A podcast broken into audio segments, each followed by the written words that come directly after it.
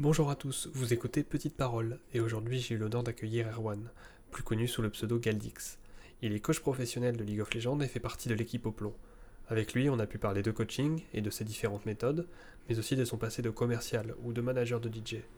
On a pu aborder des thèmes socio-économiques tels que la lutte des classes ou la collapsologie. Que on est ce qu'on en vit, et euh, du coup, il faut l'accepter, et pour une fois que tu l'as accepté, tu peux passer outre. Et en gros, on arrive dans des situations quand même pour moi qui sont ubuesques, où des gens qui ont énormément d'argent euh, viennent te dire euh, c'est pas bien, euh, il faut faire l'égalité homme-femme, etc. Tous ces, tous ces combats sont au final qu'un seul et même, c'est la lutte des classes en fait. Euh, est-ce que tu est-ce que tu veux que je me présente ou pas ou tu Bah, t'in- t'inquiète, t'inquiète, on va le faire, on va le faire petit à petit. euh, Je vais te, je vais te lancer, t'inquiète pas. Ça marche. Eh ben écoute, euh, très bien. Et puis bah moi si je vais, j'ai le droit de te poser des questions aussi. Te... C'est vrai vraiment, te- euh, là, là, tu vois, par exemple, là, ce qu'on par- ce qu'on raconte là maintenant, je pense que ça sera Mhm. dans le, ça sera dans, dans l'épisode. Ok. C'est vraiment, il y a pas de, c'est pas guidé, c'est vraiment, on, on discute et si on peut, euh, si on peut apprendre sur toi ou pas, ou si t'as juste envie de raconter des trucs, tu peux. On n'est pas obligé, de- on n'a pas, on n'a pas de but de productivité. Yes. Ok. Du coup, Ouais, je suis un petit peu trop. euh, t'es un, peu- le- t'es un peu stressé là? Un petit peu. On va voir euh, comment ça va se passer. Ouais, mais moi, moi aussi. Mais de toute façon, moi aussi, à chaque fois, je, à chaque fois que je, je prépare un enregistrement, je suis stressé et je suis très angoissé que mon enregistrement ne marche pas. Ah oui. à chaque ça c'est la. J'ai cru comprendre que t'es- c'était la hantise de beaucoup de, de gens euh, dans ce milieu. euh, C'est la, pi- la pire perte de temps quoi. Bah, le truc, c'est que tu peux pas le refaire. Mm. C'est vraiment ça le Ouais. souci. C'est que t'arrives, t'es en mode, bah, je n'ai pas rien, je n'ai, ça n'a pas enregistré ou c'est le son, est- c'est ce qui s'est passé euh, avec l'écrivain. Le son était horrible. Mon, Ah oui. mon micro était pas réglé assez fort, du coup j'ai dû booster après et le son était infâme. Et t'as réussi à. Du coup, vous avez dû refaire la prise ou euh, Non, bah non, j'ai gardé comme ça. C'était, enfin, si tu réécoutes, euh, mon micro est pas, enfin, par rapport au, enfin, par rapport au premier épisode, est vraiment horrible, tu vois. Juste par rapport à Ouais. l'intro, tu le vois, le micro est infâme. Mm. Ouais, bah, bah, après, moi, je suis pas un expert, donc du coup, j'ai même pas remarqué. Donc, euh, tu vois, pour le coup, t'as bien fait ton travail. ah bon, bah, ça va. J'ai, bah, vraiment fait ce que j'ai pu. euh, en- Ouais. En, post prod, c'est assez dur de. Bah, je m'y connais pas trop. Je me débrouille avec ce- les vidéos YouTube, mais retoucher une voix, c'est pas facile. Mm. Ok, Bon. Ça doit pas être simple. En tout cas, je suis très content de t'avoir aujourd'hui. Je t'ai dit que j'étais moi aussi, je suis coach et, et depuis à peu près un an, enfin un peu plus maintenant, euh, on a, je suis coach depuis un peu, un peu plus d'un an, c'est ça? Mhm, ouais. Et du coup là, il y a, tr- il y a deux mois, un peu moins, on a recruté l'autre cas qui est donc un de tes anciens joueurs, c'est ça? Oui. Et Ouais, de, ouais, de- je de l'ai quelle équipe? pendant longtemps. En gros, on est... je travaillais à PHG, Power- Power- Powerhouse Gaming. Euh, je travaillais avec lui pendant un an euh, tous les après-midi, donc de 14h à 17h, Ok. sauf le mercredi. Et en gros, bah, j'ai j'ai coaché les, les deux équipes.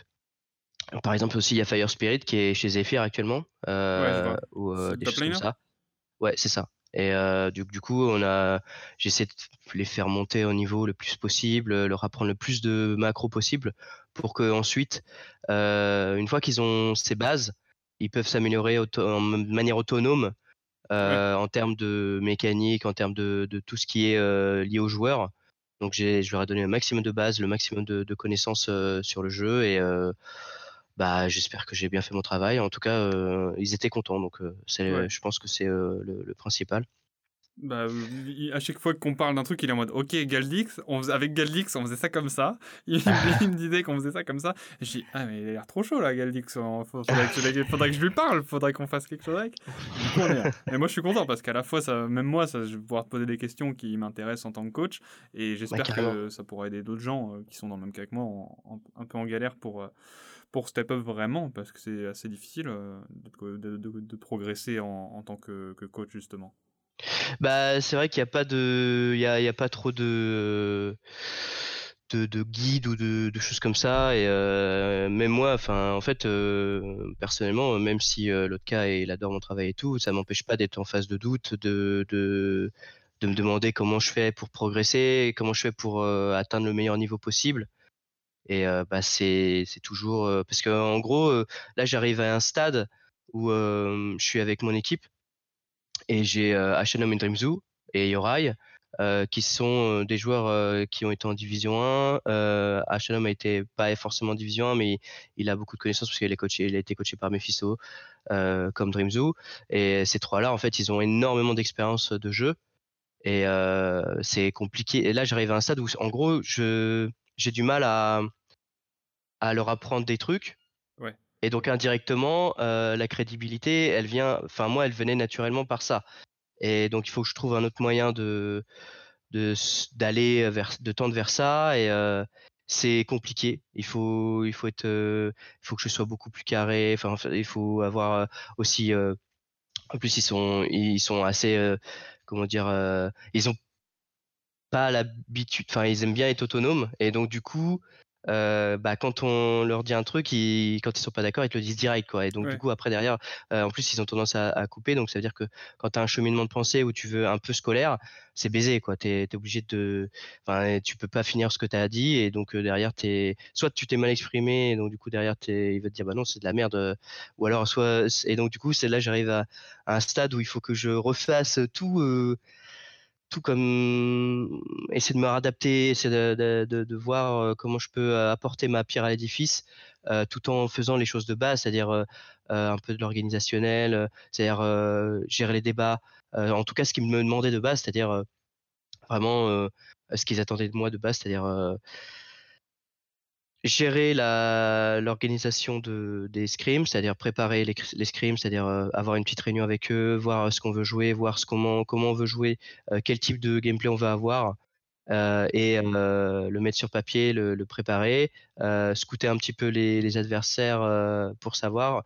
le format, il, il, permet ça, et d'avoir une sorte de ligne, de ligne directrice pour, bah pour, pour l'équipe, quoi. Ok, mais moi, ce que j'avais vu, j'avais checké sur internet vite fait, je suis tombé sur ton Facebook, c'était marqué manager au plan. Euh, ah bon? Ouais, c'est ça, c'est pas du tout ça? T'es coach, euh, coach au plan bah, Ouais, je suis, comme coach, au plan? Ouais. Ok, ouais, c'est ça. Je trouvais ça bizarre que, que, tu sois du coup passé de, de repasser de coach à manager. Non, non, non, euh, mon manager c'est Neji. Il y a Neji qui est le manager et il y a Isoso qui est le head manager. Et en gros, bah, ils se partagent les tâches chez Upland. Et bah, ça se passe plutôt bien. C'était vraiment cool. J'adore travailler avec ces personnes. Ok, ça fait combien de temps du coup que là que tu es chez Oplon Parce que tu as été annoncé quand? J'étais annoncé, j'étais annoncé un, un, mois, un mois et demi équipe. T'as dit quoi? Un, mois, un mois et demi? Un mois, un mois et demi, ouais. même plus, je crois. Je crois que même j'étais annoncé en novembre. Ok. Donc j'ai été annoncé très tôt. Euh, pour, euh, pour que. Euh, parce qu'en gros, Upland avait apprécié mon travail quand je suis allé chez eux à l'époque de Pâques, Notix. il y avait Salut à tous, Todoroki et, Dopamine.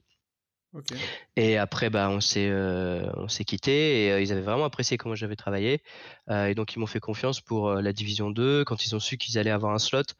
Euh, donc en novembre, je crois que c'est un truc comme ça. Euh, ils sont venus me chercher, ils sont venus me demander, écoute Galdix, euh, ça s'était pas très bien passé avec l'équipe, t'étais arrivé, c'était pas simple. maintenant, on veut que tu crées ta propre équipe et que bah que tu tu ailles, on, va, on, on, met le budget et et du coup bah on a, je suis allé chercher les joueurs comme ça. J'ai commencé par achat et puis après l'équipe s'est construite autour d'achat et voilà. Ok, tu dis que tu avais été déjà chez Oplon, c'était quand? C'était enfin Powerhouse Gaming, c'était quand? L'année dernière du coup? Alors Powerhouse Gaming, c'était il y a euh, en gros, j'ai fini euh, juin de l'année dernière. Et tu avais commencé quand?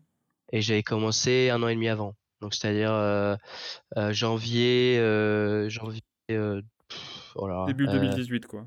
Ouais, un truc comme ça, ouais. Ok. Et du coup, ah, et du coup, tu, tu, du coup, au plomb, c'était quand? Enfin, la première fois? C'était mars. 2018. mars 2019 Ouais, 2019. 2019, pardon. Ouais, c'était en parallèle de Power Gaming, du coup. Euh, oui, oui, oui. Bah, en fait, ce que je faisais, c'est que vu qu'il n'y avait pas euh, du temps plein encore, bah, je pouvais me permettre de faire les cours l'après-midi et de coacher le soir, quoi. C'était, enfin, c'est ton activité principale aujourd'hui et est-ce, est-ce que c'est ton activité principale Tu en, tu en vis? Euh, pour, pour le coaching, bah, en gros, pas complètement. C'est-à-dire que j'ai un, j'ai un revenu, Ouais. mais c'est pas, ça, ça, ça permet pas de vivre complètement. et après, bah, c'est les écoles où, où là, ça me permet d'être tranquille. Je fais des, as plusieurs écoles du coup. Ouais, en fait, j'ai arrêté Powers Gaming en, en juin, enfin ça s'est arrêté. Et ensuite, j'ai eu la chance parce qu'Open avait avait un partenariat avec, a, toujours d'ailleurs avec Campus Academy, qui est situé à, Nantes, en GRN.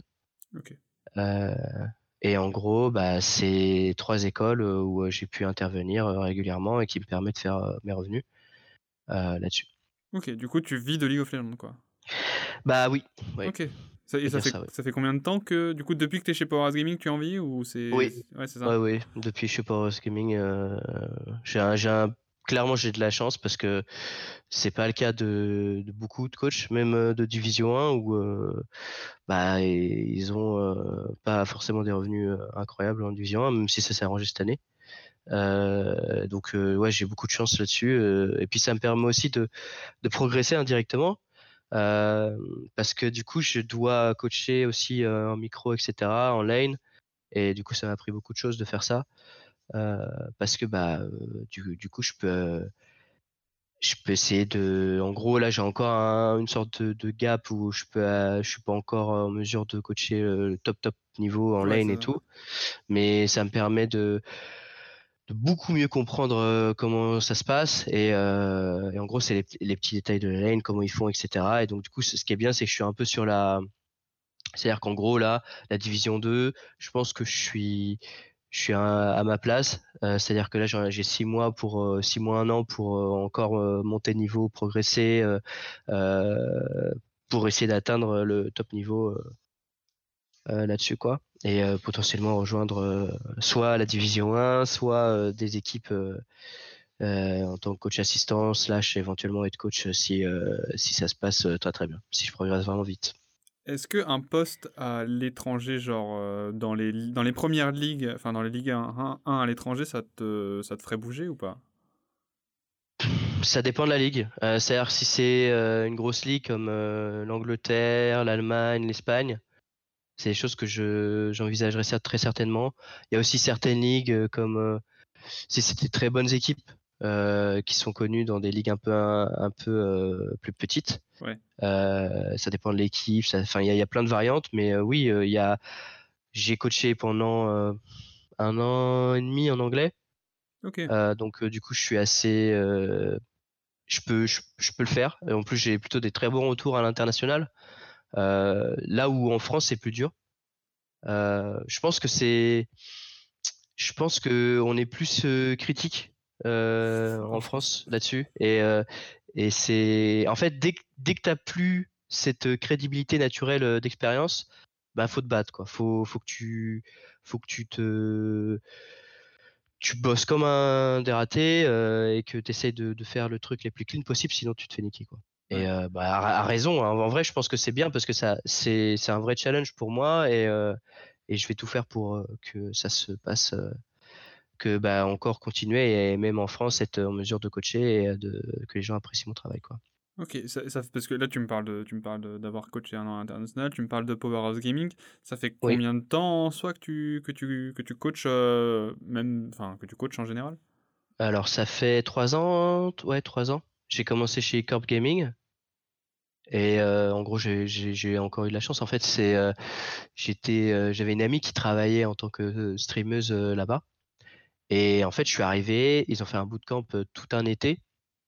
Et en fait, là-bas, il y avait un peu toute la crème future de de la scène parce qu'il y avait il y avait Shemek, il y avait Bloody, il y avait Trayton, il y avait Brossa, il y avait qui, qui, avait encore, il y avait Tio, il y avait euh, Shark. Ah oui, ok. il y avait Père Castor. Il y avait euh, et donc en gros en plus Père Castor euh, très gentil. il m'a, il a vraiment pas fait de de comment dire de, rétention d'informations. Il a été vraiment ouvert à à transmettre son travail, ce qui est pas non plus quelque chose de comment dire qui est euh, quelque chose de naturel. euh, parce que bah tu sais pas euh, si tu vas avoir quelqu'un en face de toi qui est euh, qui, qui va juste prendre et qui va se tirer. Parce que honnêtement j'ai un peu fait donc euh, je suis un- je m'en- veux un peu là tu vois parce qu'en vrai à un moment il m'a proposé un poste d'analyste. Moi j'ai pas calculé moi j'étais en mode bah, moi je vais devenir coach quoi et, euh, et en vrai ça aurait été encore mieux si j'avais pu euh, euh, j'aurais accéléré beaucoup plus vite si, si j'avais vraiment accepté ça. Alors après, voilà, je, je, je reparle maintenant, je, je- parce qu'en gros, il me l'a pas dit clairement, mais je pense qu'il a essayé de sonder. Enfin, faudrait que je lui en reparle. euh, Puis bah, s'il passe, il pourra peut-être venir m'en parler. Mais je pense qu'à un moment donné, il était plutôt dans cette optique-là. Et bon, bah, c'est c'est les choix un peu. Et après, du coup, j'ai je suis je suis allé chez Genside. Euh, Ouais. donc c'était BT, BTR à l'époque, bah, bah, euh, Bastille. Beyond the Rift. Ah oui. Beyond the Rift. Et euh, en gros, c'est Fabien Maquet. il, il envoie un message random sur, sur League of Legends en mode je cherche un coach. Et moi, je suis en mode bon, bah, c'est une petite équipe, je les connais pas, je vais pouvoir me faire la main dessus. Et. euh, Faut pas que je rigole parce que. Mais, euh, parce que du coup, c'est euh, compliqué après. Mais en fait, il, il fait, il, me pré- il s- il présente le projet. Et là, je fais Ah oui. et je lui dis direct écoute, je suis pas prêt euh, pour coacher cette équipe. Euh, je vais faire de mon mieux, mais je vais bosser comme un dingue euh, pour que ça se passe. Et bah écoute, si, si t'es derrière moi, bah si t'es prêt à faire un test, je le fais et, on voit ce que ça donne. Il m'a dit bah écoute, vas-y, bon, banco, on y va. Et bah les joueurs ont plutôt apprécié au début. Et, ensuite, on a ramené Trayton. Trayton a, moins apprécié mon travail, on va dire.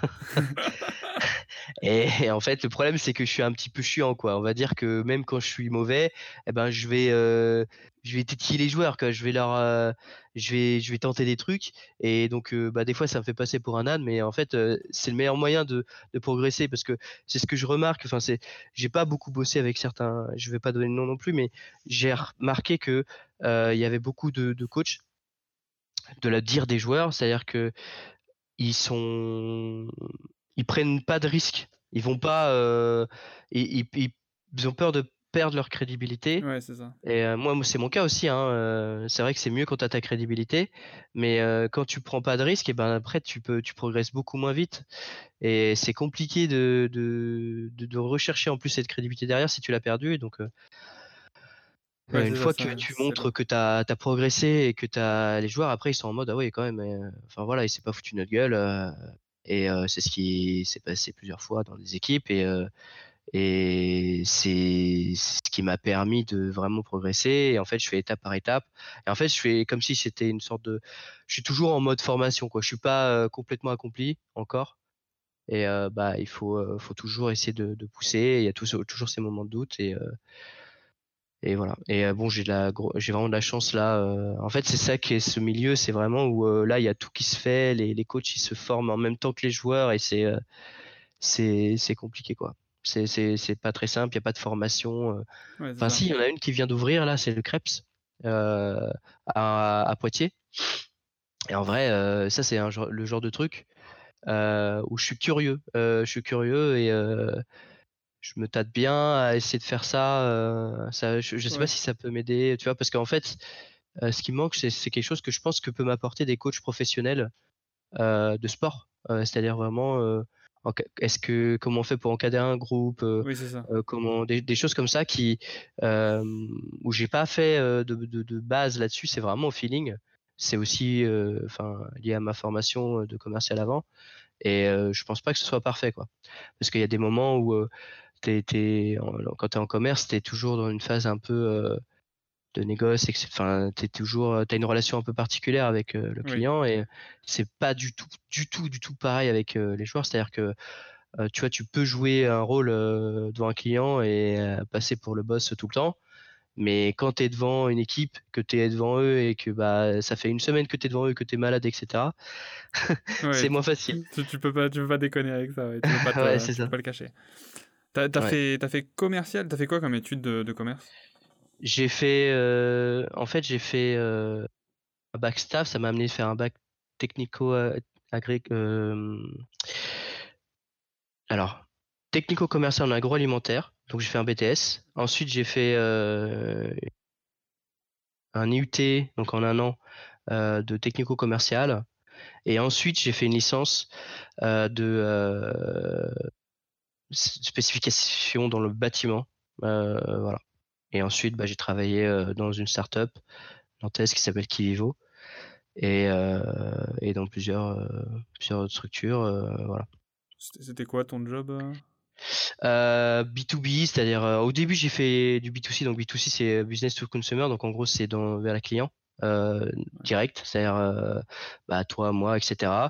Et ensuite, on m'a orienté vers du B2B. Donc ça, c'est business to business, c'est-à-dire qu'en gros, tu vas aller voir les, les, patrons de boîte, les, les, les, les, revendeurs, etc. Et moi, moi, moi, ce que je faisais, c'est que je vendais des, les thermostats à des plombier chauffagiste euh, euh, qui en fait installait le thermostat et en gros on faisait des retours etc donc on avait une relation avec euh, les plombiers chauffagistes là-dessus donc je démarchais les ces, ces personnes là et d'autres pour augmenter le nombre de thermostats parce qu'il y, y, a une vraie relation en fait dans les dans les maisons. C'est à dire que ton, ton chauffage en fait tu as une sorte d'assurance liée au chauffage et en gros, ton plombier chauffagiste, en fait, tu as une sorte de plombier chauffagiste désigné en fait quand tu es, quand es chez toi. Et euh, quand quand tu quand il y, a un blême, bah c'est eux que tu dois appeler. Quand attends, quand tu quand achètes ce thermostat en particulier ou en général? Non, c'est en général. En général, en fait, tu as une sorte de loi euh, qui te t'empêche, enfin qui t'empêche pas, mais qui, qui te euh, lie contractuellement une sorte de une sorte d'assurance avec ton, ton chauffage et euh, donc du coup tu euh, as un plombier chauffagiste attitré entre guillemets quoi c'est pas c'est c'est pour ça qu'il y a encore plein de plombiers chauffagistes euh, en France. Parce que du coup c'est c'est vraiment chaque plombier chauffagiste a ses clients je, tu savais, je savais pas du tout tu vois. Ouais. et en fait on, on se rend pas compte mais parce que les mecs ils viennent une fois tous les 15 ans mais quand, quand tu as besoin d'aide, bah, il y a le, le, truc juste à côté et euh, tu appelles ce numéro et c'est euh, eux. Et en fait, eux, ils ont une sorte de, de truc de client. Et, euh... Après, ça t'empêche pas d'aller voir d'autres plombiers chauffagistes, mais en gros, derrière, c'est moins facile. Quoi. Ok, je comprends. J'ai entendu dire que tu étais manager de DJ aussi. C'est vrai? Alors oui, en fait, pendant un an, j'ai j'ai fait, euh, j'ai démarché pas mal de structures, surtout à Nantes, où euh, en gros, bah, on a mixé au Lyonique, euh, au LC Club qui est maintenant le Warehouse. On a fait pas mal de boîtes. et aussi des boîtes en France. Et donc, bah, en gros, avec mon pote qui, qui, était DJ, et on a, on a, on, s'est vraiment bien marré, c'était cool. Ok, tu manageais ton pote en gros. Ouais, c'est ça. D'accord. Il mixe encore? Euh, non. Enfin, en gros, il fait, en fait, il fait un petit peu des, il fait un petit peu de temps en temps, quoi. Mais c'est plus au niveau. Euh, c'est plus autant. Mm. C'était quoi? C'était de l'EDM C'était, c'était la minimale. Euh, ok. Et en gros, il avait, enfin, il a, il aimait pas, il aimait pas l'EDM. ouais, mais non, mais c'est ça, tu vois. Moi, je pensais que c'était un truc un peu commercial. La minimale, c'est quand même vachement niche. Parce mm. que moi, j'écoute pas mal justement euh, tout ce qui est euh, électro, techno, house. J'ai un pote qui est très très minimal. Moi, j'ai pas encore pu vraiment euh, toucher, enfin écouter ça. Mais je pensais pas que tu allais me dire ça. Ok, c'est rigolo. En plus, c'est un peu à la mode en ce moment. Bah ouais, euh, j'ai pu rencontrer pas mal de DJ du coup comme ça euh, et euh, pas mal de personnes différentes et faire des, des, grosses soirées, c'était trop marrant. Quand t'es dans le premier arrondissement de Paris, tu fais une soirée dans, dans, un truc où il y a que des influenceurs, t'es en mode what? Enfin des, des, trucs trop marrants quoi. Genre j'étais comment c'était quoi là-bas déjà? C'était la, la, plus grosse boîte de Paris, celle où non, c'est euh, c'est une boîte où il y a beaucoup de ah, je sais plus il y a beaucoup de il y a beaucoup de, de par exemple la Paris Games Week, ils font une soirée là-bas à la fin. Euh, ah, j'ai perdu, j'ai perdu le, le, nom. Et en fait, là-bas, euh, il y avait, j'étais invité à un truc d'Esperado et euh, j'ai rencontré des, des, des, gens de la télé-réalité et c'était trop marrant parce que les, les mecs, en fait, ils me, ils, ils me présentaient parce que c'était des mecs geeks, tu vois, des mecs qui, qui en fait, vu que mes potes qui étaient dans la musique, eh ben, ils parlaient de moi parce que j'étais coach aussi, j'ai un peu les deux. euh, au début, tu vois. Et, euh, et, et ben en fait, les mecs, ils venaient me voir, ils me disaient, mais mec, euh, je connais machin, qui était à la latéralité machin, et il avait son secret, je sais pas quoi, c'était qu'il était geek ou je sais pas quoi. Et, j'étais en mode, mais frère, c'est pas ça être geek, hein, enfin. du coup, Oui. les mecs, bonjour et tout. enfin, c'était trop marrant, quoi. Et euh, enfin, c'était vraiment des milieux très très différents, euh, alors que, enfin, on, on se- on se targue, enfin, entre- on se, on se dit euh, geek nous deux, quoi, c'est trop marrant. Ok, oui, c'est rigolo. T'as Mm. rencontré du coup beaucoup beaucoup de gens et t'as pas... t'as- vous avez bougé beaucoup ou pas? Euh, surtout en France. Ouais. Paris, Paris, Nantes, Paris, Nantes, euh, puis quelquefois, euh, quelquefois. euh, et en gros, lui, il allait, quand il allait à l'étranger, il allait tout seul. Il allait aux États-Unis, il allait, il a mixé aussi euh, euh, Saint-Barthélemy. Il a mixé là-bas et euh, C'était quoi son pseudo pour peut-être des gens qui Ah, écoutent la minimale pas ouais, sur ce truc? c'était Amorem. Amorem? Ouais. Ok, ouais, ouais, je connais pas. C'était c'était logique en même temps. J'écoute pas trop de minimal. Ouais. T'é- T'écoutes toi ce genre de musique? Euh, pas du tout. D'ailleurs, qui me faisait écouter, mais j'étais en mode, bah, c'est c'est cool Ouais, en fait. ça- Je ça pense- boucle. je- Mais en gros, euh, moi, je suis vraiment, euh, comment dire? Moi, je suis vraiment commercial. hein. Vraiment, Ouais. j'écoute. Enfin, je fais peu de recherches sur la musique. Euh, je fais vraiment, j'écoute euh, ce qui me tombe sous le nez, et généralement, tout ce qui te tombe sous le nez, c'est de la musique commerciale. euh, Enfin, facilement, quoi, tu vois. Mais Moi, ouais, je- enfin, faut, faut vraiment faire des recherches, ou alors faut avoir Spotify. J'ai cru que Spotify, il te présente pas mal de petits trucs sympas. Ouais, il te, il fait une petite playlist qui s'appelle enfin truc truc découverte de la semaine qui est, qui est quand même assez ouf parce que ça fait moi ça m'a fait découvrir pas mal de, de petits artistes qui maintenant sont pas mal. Ouais, c'est ça. Bah, et moi, vu que je n'utilise pas euh, ces outils-là, je suis encore un peu à l'ancienne où euh, je télécharge la musique ou Ouais. euh, où je suis sur YouTube. Bah, du coup, j'ai, c'est moi qui dois faire ce- cette recherche et au final, bah, du coup, je reste rapidement sur les choses. Et donc, dès qu'il y a les joueurs, parce que les joueurs sont très, enfin, par exemple, beaucoup rap, etc. Et ils sont très, en fait, ils sont très spécifiques. Ouais. Enfin, en gros, ils vraiment, ils ont, ils, ils écoutent du rap euh, très, euh, Très, oui oui, comment je vois. enfin très, enfin pas élitiste parce que c'est pas qui est pas connu, gros, oui, c'est pas le ouais, voilà. c'est pas le, le rap Et- qu'on connaît que voilà, c'est pas le, plus passe- commercial. Ouais. Et euh, du coup, bah, je découvre plein de trucs à chaque fois. euh, c'est trop marrant. Ouais, Et bah oui, donc à chaque fois, j'arrive et je suis en mode, euh, j'aime ça, j'aime ça. Ah, il faut que je, je le prenne et tout. C'est fait une playlist à chaque fois, à chaque fois qu'il va, qu'il va coach. C'est ça. À chaque fois que je vais faire une LAN ou un truc comme ça, euh, Tu découvres pas mal de vais, euh, ouais, c'est ça. Vous allez faire des LAN avec Oplon Euh, oui, on va faire la Lyon eSport et la, et la GA. Ah bah du coup on va se voir. Mm. Nous aussi on va Et, faire la Lyon eSport et Gamer Assembly je vais y aller juste pour jouer à Smash tranquille avec mon ancienne équipe. Ah oui, t'es un gros joueur de Smash? Bah, je, je dirais pas un gros joueur. Je suis un. j'ai- j'- sur le nouveau, je dois avoir 200 heures, ce qui est beaucoup et en même temps assez peu. Et donc, euh, mais je pense avoir un niveau correct, donc euh, je vais, je vais jouer, euh, je vais un peu spam avant la, avant la gamer, la gamer assembly et je vais, je vais voir ce que je vaux. Faudrait que tu me coaches là, parce que je me fais détruire par mes joueurs là. Ah mais après les gens ils sont trop forts, hein, ça se trouve moi je me fais détruire par tout le monde. Ouais. C'est trop dur d'estimer son niveau sur Smash parce que le mode en ligne est horrible. Ah T'as un input lag, en fait t'as un input lag de fou et moi j'arrive plus, enfin j'arrive pas à jouer en ligne comme je joue en local quoi, ça a rien à voir. Ah bah oui, puis vu que c'est un truc très très vif et tout, c'est c'est- jouer avec un lag euh, sur euh, un jeu de combat, c'est vraiment. Ouais c'est ça, les mecs ils sont, les mecs il y a des persos qui sont plus viables parce que il y a certains sorts qui ont deux frames de plus quoi. Ouais. c'est un peu vénère. Ouais, c'est ça, c'est c'est violent. hein. Les personnages très vifs et tout. ouais. Enfin bon, les, les trucs, les combos et tout. euh, Ouais c'est ça. Moi, je vraiment, euh, je, je- vraiment commencer à tryhard bah, à la Colmar en fait, à essayer de de, de, de battre les joueurs et euh, c'est pas simple. hein. Ah, il en faut, il en faut des heures. Il y a des mecs, il y a des mecs sur. Smash, euh, ils en ont, ils en ont des heures de Smash. Ouais. Euh, J'allais te demander, tu, là ça fait, ça fait beaucoup de temps du coup que tu coaches. Comment t'en es arrivé là en fait? Enfin, qu'est-ce qui t'a attiré dans le coaching et qui t'a gardé quoi? Eh bien, j'étais dans le commerce, euh, ben, donc du coup, comme je t'avais dit, euh, dans, dans le bâtiment et tout.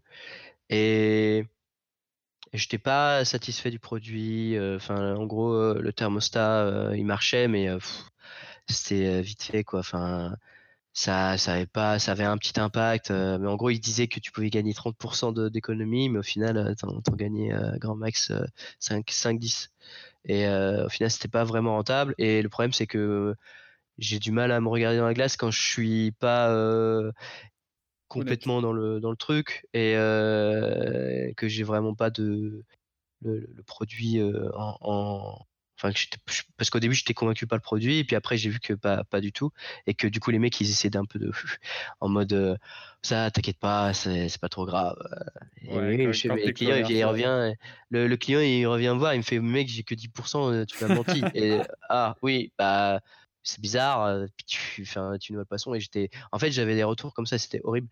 Et du coup, je me suis dit, voilà, t'es es jeune, t'as, enfin, j'étais j'étais platine sur LoL et je me suis dit, bah, j'ai une pote qui m'a dit, c'est mon ex qui allait la voir et parce que je n'osais pas lui demander et elle a carrément, elle est venue. En fait, je voulais lui demander, mais elle m'a, elle m'a a pris de cours parce qu'au début je voulais faire la TEA, euh, The Sport Academy, qui est à Nantes. Ok.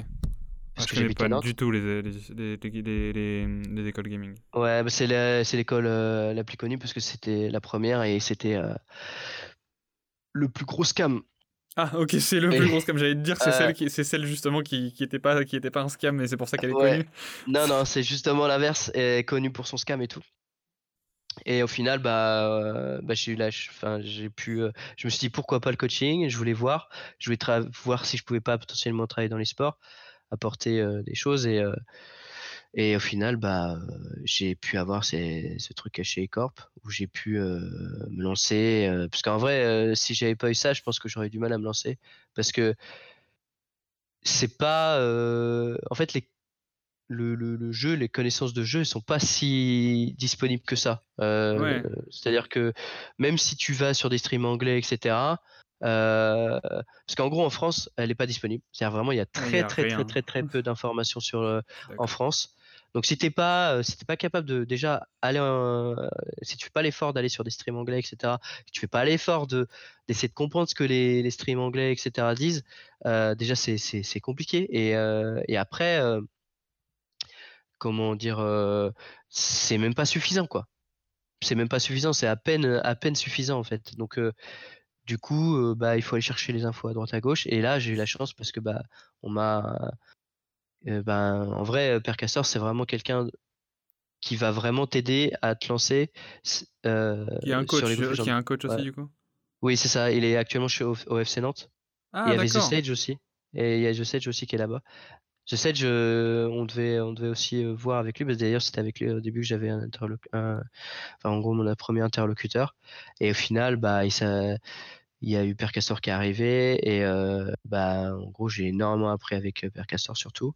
Même si The Sage m'a apporté quelques notions du jeu. Et du coup, bah, mais c'était grâce à, The Sage aussi. Et donc voilà. Et donc là, actuellement, ils sont tous, tous les deux au FC Nantes. Ce qui est marrant parce que bah moi j'habite à Nantes et en fait eux ils sont au FC Nantes alors qu'ils habitent à Lyon c'est trop marrant quoi. Ah c'est des trucs en mode je suis en mode euh, ok bah tout va bien c'est bah, trop marrant. c'est aussi euh une bonne option bah Oplon a l'air d'être un peu plus favori que le FC Nantes pour l'instant non?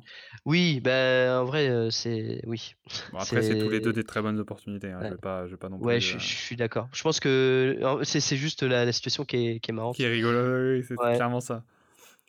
T'as toujours habité à Nantes toi? Oui. Ok. Euh, tu, disais justement que les, les, connaissances n'étaient pas, étaient pas disponibles. Moi, je, je, coach, là, ça fait un an et demi que je coach, c'est vrai que c'est une galère.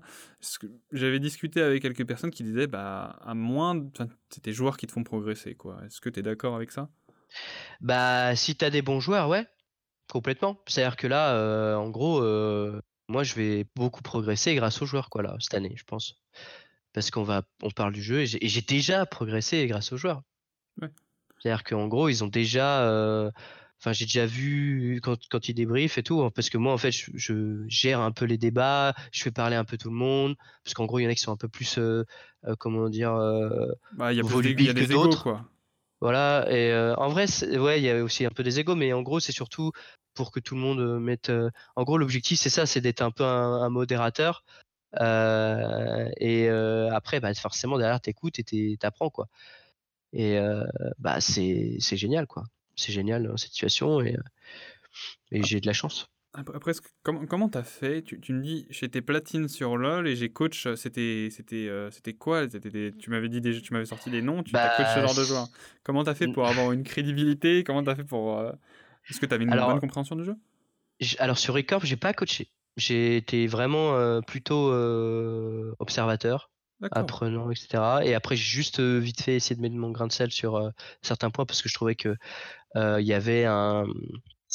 En fait, au niveau organisationnel, sur entre les équipes, c'est-à-dire qu'en gros, il y avait l'équipe qui était gérée par Per Castor, qui était bien bien gérée, etc. Où il n'y avait pas trop de soucis. Et après, il y avait l'équipe à côté où bah, ça se laissait un peu aller et bah, le bootcamp n'était pas très productif et en plus ils voulaient virer au bout d'un moment enfin bref c'est et j'étais pas très d'accord avec la façon de faire et donc du coup j'ai pris mon crain de sel. Après bon c'est mon côté j'aurais dû fermer ma gueule à ce moment là mais c'était ça s'avérait pas terrible bah, en fait, le problème, c'est que ça servait à rien. J'avais zéro crédibilité. Donc, du coup, derrière, les mecs, ils étaient en mode, mais il fait chier ce, ce con là. Oui, Casse les couilles, laisse-nous faire. Et, et après, bon, bah, forcément, tu vois, déjà, quand tu as, le statut, c'est pas facile. alors, quand tu l'as pas et qu'en plus, tu arrives et tu es juste un observateur et que tu viens. Ouais. Et qu'en plus, je leur avais pas dit j'étais commercial avant ou quoi que ce soit, tu vois. Que... Donc, les mecs, ils sont, arrivés, ils, ont, ils, ont, ils sont arrivés, c'est qu'ils se random, quoi. Et. Bon, après, c'est, ma nature, j'aime pas les situations comme ça. Et, et après, c'est surtout chez Beyond the Rift, où j'ai appliqué ce qu'on m'a, appris, pas au mieux que je pouvais. Et bah, les joueurs, du coup, j'avais au choix là, j'avais Phoenix, j'avais. qu'est-ce que j'avais d'autre? J'avais Skythrough, Hydral et Luffy. Et en gros, bah, ils étaient tous diamants 1. Ah oui, ok. Donc euh, c'était euh, quand en 2018 Un peu avant? Il y a trois ans. Il y avait déjà le euh, master, quoi. Ouais, il y avait déjà le master, ouais. Ok. ouais, c'est ça. Je me rappelle de l'époque où quand tu étais diamant, tu gagnais plus 1 LP, quoi. Ouais, bah, c'était juste après, c'était la saison d'après, je crois. Un truc comme ça. Et du coup, bah, ça s'était bien passé au début parce que c'était ils, avaient au final enfin vu que j'étais dans une équipe où il y avait beaucoup d'expérience et tout bah derrière quand je suis arrivé que c'était ils ont apprécié mon travail et, euh, c'est après quand Trayton est arrivé où bah c'était un peu moins. Ouais, Trayton et toi c'est pas ça passe ça bah, colle pas là. Mais en fait le truc c'est que c'est il pensait que j'aurais pu appliquer instantanément ce que Per Castor avait réussi à faire en deux ans. Tu vois ce que je veux dire? Oui. Et le problème, c'est que bah, j'étais pas capable à l'époque. Et vu que j'étais chiant, et eh ben, et que je faisais, bah, au final, j'étais encore en, phase où je faisais des trucs, j'essayais de, d'orienter des drafts et tout, et, je me plantais, tu vois. Ouais. Et Trayton était déjà plus avancé, tu vois. Et le truc, c'est que du coup, bah, je pense qu'il s'est dit, bah, vu qu'il a statut et tout, et que bah, c'est un, un bourricot, je peux pas le gérer. Donc, je le vire, quoi. Tu vois. Après, je lui ai pas reparlé depuis, tu vois, mais. Euh, et donc, bah, voilà. Et du coup, il m'a, je pense que c'est lui. Parce qu'après, c'est. Parce que vraiment, moi, jamais vraiment donné la raison. On m'a dit. incompatibilité avec les joueurs, tu vois. Fabien Maquet m'a dit donc. Ok, du coup tu t'es fait virer dans avec un peu dans à cause de ça quoi. Ouais. Et, et en vrai c'était un c'était bien en soi parce que derrière j'ai pu trouver une autre équipe qui avait qui était un peu en galère, c'était Nuit Blanche.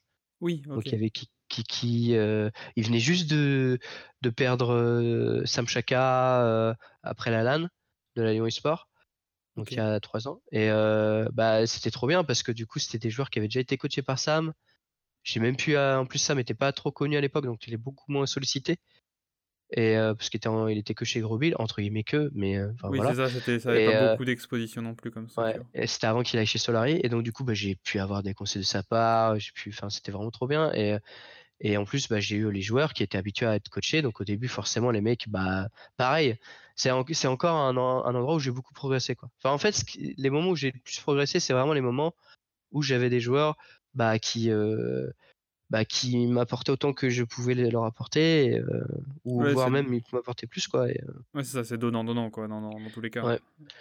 Bah ouais, euh, on- en fait c'est ça, c'est que au fur et à mesure du temps, je pense qu'à un, un moment donné, il y aura suffisamment de coaching staff qui vont, qui seront compétents pour pouvoir fermer, enfin que les soient.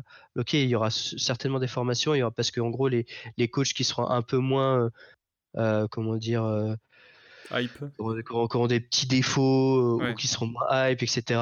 euh, bah, ils pourront transmettre euh, à être rémunérés dans des écoles ou dans des trucs et donc du coup derrière il y aura d'autres coachs qui vont arriver enfin il y aura des vraies formations etc mais c'est ça ça prend du temps et euh, et on- enfin voilà. Ouais, pour l'instant, il faut, il faut se débrouiller tout seul.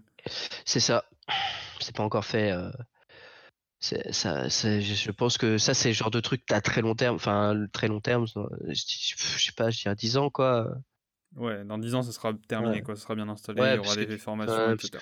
Bah ouais, parce que tu vois, par exemple, euh, j'avais coaché Zoiren, euh, qui, est, qui, est- qui a fait un peu pas mal de ligues à l'international, il a même, même été en, au Bré- euh, au Brésil, je crois. Il était en Russie et tout.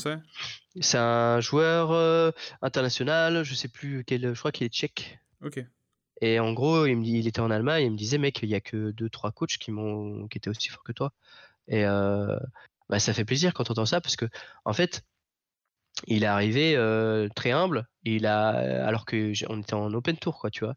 Il est arrivé très humble, et il a, vraiment été très ouvert sur ce que je disais. Il m'a dit, mec, c'est, bien ce que tu fais, euh, très très bien ce que tu fais pour le niveau. T'as- pour la division 1, il y a vraiment de, de- allemande, par exemple, il y a euh, 3, 3, 3, 4 coachs qui font un meilleur travail que toi. Ouais, ok, du coup, ça plaisir, euh, quoi.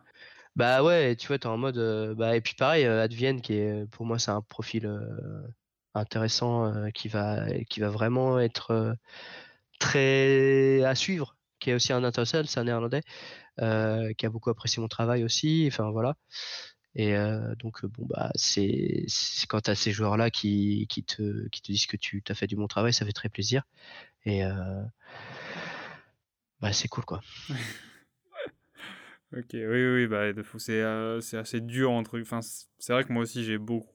Il y a beaucoup de moments où je me dis, bah là, t'es juste nul et ça sert à rien, quoi. Juste arrête. Il y a trop de moments où je me dis, je comprends rien, je comprends rien au jeu, quoi. Ouais, mais c'est. C'est. Voilà, c'est que après, bon. Ah. C'est de la a critique. Enfin, faut, Ouais. faut, faut, continuer. C'est les moments où euh, les plus durs. Enfin, je vais, je vais être franc avec toi. C'est, c'est toujours euh, les moments de doute, quoi. Les moments de doute, ils arrivent euh, régulièrement. Et bon, bah, il faut. L'objectif, c'est, c'est de, de, de se dire, bah, c'est un challenge et let's go. Ouais. Et, Il y a, il y, a, il y a un truc marrant que Lotka m'a raconté. C'était c'est que tu parlais beaucoup de Sun Tzu. Sun Tzu, pardon. Oui. Le général chinois, d'un, un général Ouais. chinois du 6e siècle, avant Jésus-Christ, du coup. J'ai Ouais. regardé vite fait. Et en fait, euh, bah, c'est, l'art de la guerre, en fait. C'est quelque chose qui, que je pense qui est pas assez euh, pris en compte euh, en Europe. Je pense d'ailleurs que tu vois les, les finales qu'on a perdues, c'est parce qu'on n'a pas respecté ce, le principe de base de Sun Tzu. C'est, euh, enfin, il a, il a pas mal de préceptes, mais il y en a un en particulier que que, que j'ai vraiment, euh, j'essaie de vraiment appliquer au maximum. C'est connais-toi toi-même, c'est-à-dire connais tes, forces, tes faiblesses, etc. Et connais ton ennemi et euh, ses forces, ses faiblesses. Et, en fait, euh, moi j'avais remarqué par exemple sur les, les finales de- des Worlds, c'est que bah, les équipes chinoises, en fait, elles n'étaient pas forcément plus fortes. Elles étaient surtout beaucoup mieux préparées. Quoi. Elles, avaient, elles connaissaient tout, surtout sur les Européens. Et là où les, les, les Européens, ils n'étaient pas, euh, ils étaient pas au point là-dessus. Et, et je pense que c'est des choses où on- il y avait vraiment un... Ça se voit que en Chine, je crois que FPX sont arrivés avec euh, 15 personnes, un truc comme ça, je crois. euh, c'est vrai qu'ils étaient beaucoup, arrivés- beaucoup sur scène. je- je crois qu'ils sont arrivés 15 à 15 là-bas. Et donc, du coup, forcément, quand tu as, t'as un scout, un machin, qui, qui- ils vont chercher les informations, même, tu vois, ils vont. Ça se trouve, les mecs, ça ils, vont, ils vont demander à des, à des joueurs euh, dans le ladder qui connaissent bien le joueur, etc. Ouais, machin, euh, tu connais machin, est-ce qu'il a des défauts Enfin, tu vois, des trucs. euh, à mon avis, il doit y avoir des trucs comme ça, un peu sombres. Ou alors qui vont demander des sur d'autres joueurs, tu vois, par exemple, en disant, en discutant du jeu, tu vois, comme toi, toi moi, on pourrait le faire. Là, tu penses de quel joueur, etc. Et du coup, il, il rapporte ça à l'équipe. Et bah, je pense que ça a eu un effet. le fait qu'on s'est tapé 3-0 d'affilée, enfin sur les deux finales, eh ben, ça a un gros impact pour moi.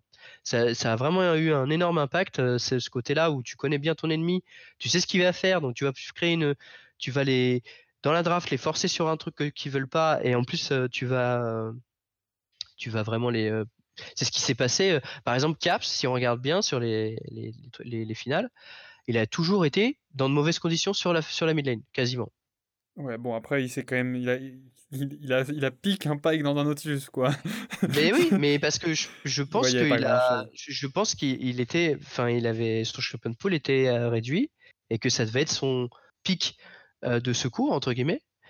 Ou slash, ils ont fait un flex et euh, du coup, bah, il, se retrouvait avec son pike. Et c'est, je pense que FX s'est arrangé pour qu'il se retrouve avec son pack, en fait, tu vois.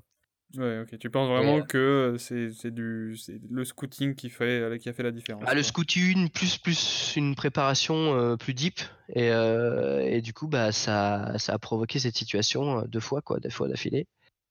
Et alors que je pense vraiment que le G2 n'était pas techniquement inférieur quoi sur papier. Ok. Euh, je sais pas, c'est assez dur de savoir en, général. C'est, j'en parlais avec Amso hein, Fresh. En mm. fait, j'en parlais avec Amso Fresh à la fin des, des Worlds, donc je l'avais croisé. Et c'est assez dur de savoir si FPX était genre beaucoup plus fort ou est-ce que juste G2 est passé à côté ou justement avait pas la draft adaptée à, son playstyle quoi. Mm, bah. En fait, c'est. Ouais. Le fait que ce soit un 3-0 comme ça, euh, sec, les deux premières games étaient, étaient close quasiment. Non, pas la deuxième, c'était la 1 et la 3. La deuxième, c'était. Euh... C'est Tristana mid où il servait à rien. Bah, tu veux dire. Euh, en fait, pour moi, deux, deux, les deux premières drafts étaient compliquées et la troisième était ok. Et le problème, c'est qu'ils ont perdu. Euh, enfin, pour moi, les deux premières drafts, c'était vraiment compliqué à jouer pour les G2. Ok, ok, Et ils ont juste déroulé. Et, euh... et la troisième, bah, ils ont ils avaient à peu près changé leur truc et donc du coup ils étaient ils avaient une draft un peu meilleure mais ils ont les, les FPX sont mieux joués sur cette troisième et ça et puis bon il y a le moral et tout enfin oui. enfin bref ça c'était compliqué quoi. D'accord donc euh, mais voilà oui c'est un avis après peut-être que je me trompe complètement mais moi j'ai vraiment cette impression là quoi et voilà Tsunzu bah je je fais une présentation ça dépend des moments enfin c'est à dire que problème, c'est que des fois, bah, par exemple, j'ai. Je, des fois, je me restreins parce que tu vois, j'ai des, des, joueurs euh, qui sont pas forcément ouverts à ça, et j'en ai d'autres qui le sont complètement. Donc après, ça à voir. C'est souvent des joueurs en plus qui. En fait, je fais ça une fois que j'ai de la crédibilité, parce que quand j'en ai pas, euh, bah, les mecs ils vont me dire non mais qu'est-ce que j'en ai à parler de le mec est juste asiatique, euh, voilà, qu'est-ce que j'en ai à foutre quoi? Et bon bah du coup c'est, j'attends d'avoir cette crédibilité pour faire ça et et une fois que je l'ai, bah, je, peux, je peux le faire si, si c'est nécessaire, parce que des fois, c'est pas nécessaire, parce que les mecs, ils sont déjà. Bah, ils, sont, ils ont déjà une façon de penser qui est, qui est déjà très bonne. Donc, Ok. Voilà. T'as as découvert ce truc, enfin, t'as découvert. Ou comment tu t'es intéressé à Sunzo euh, bah, Grâce à Percaster. Percaster, il a, et il a vraiment bûché le truc aussi. Et du coup, bah, j'ai repris le truc. C'était parce que j'ai aimé ce qu'il ce qu'il avait fait.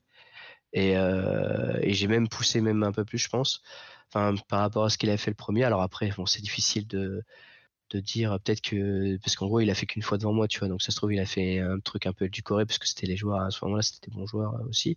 Mais euh, voilà. Et donc du coup ouais j'ai Castor m'a ouvert l'esprit. Sur l'art de la guerre. Ouais Ok, ouais, je te, je te parlais de, de pour les méthodes, euh, pour tes, qui est une, enfin, qui est, comment dire, la façon de penser, mais est-ce que tu as des méthodes particulières de coaching? Moi, je sais juste que tu es très très rigoureux de ce que l'autre m'a dit en termes de tout, tu veux que tout soit carré, etc. Euh, bah, en termes de macro, j'aime bien, euh, bien avoir la macro, et après, bah, en fait, pour moi, il y a deux étapes. Il y a les règles en gros, tu t'instaures des règles sur le jeu. En fait, quand tu commences quand tu commences le jeu euh, en équipe, tu dois instaurer des règles, même si elles sont euh, merdiques. Tu dois instaurer des règles pour que les joueurs ils s'y retrouvent. Parce que si tu leur dis, tu vas faire ça, ça, ça, ça, ça, ça, t'as ça à faire, le mec il, il, est plus là, il y a, plus personne. Et euh, donc du coup, tu es obligé d'instaurer des règles un peu de grossiste, quoi, euh, en mode euh, alors euh, poke, catch, etc. Tu fais un truc un peu, un peu, un peu global, et ensuite tu casses ça. Ensuite, derrière, une fois que tu as compris ces, enfin, ces, règles, c'est un peu comme quand tu fais tes gammes en musique. Tu vois, tu dois apprendre le solfège et après tu fais ta musique. Et après, bon, il y en a qui font pas ça, mais il y a d'autres méthodes. Hein. C'est pas un parole d'évangile, mais c'est un peu scolaire. Mais en gros, tu as ces règles-là, et après derrière, ces règles-là, tu les casses pour être encore plus adaptable, tout en gardant les connaissances que tu avais avant.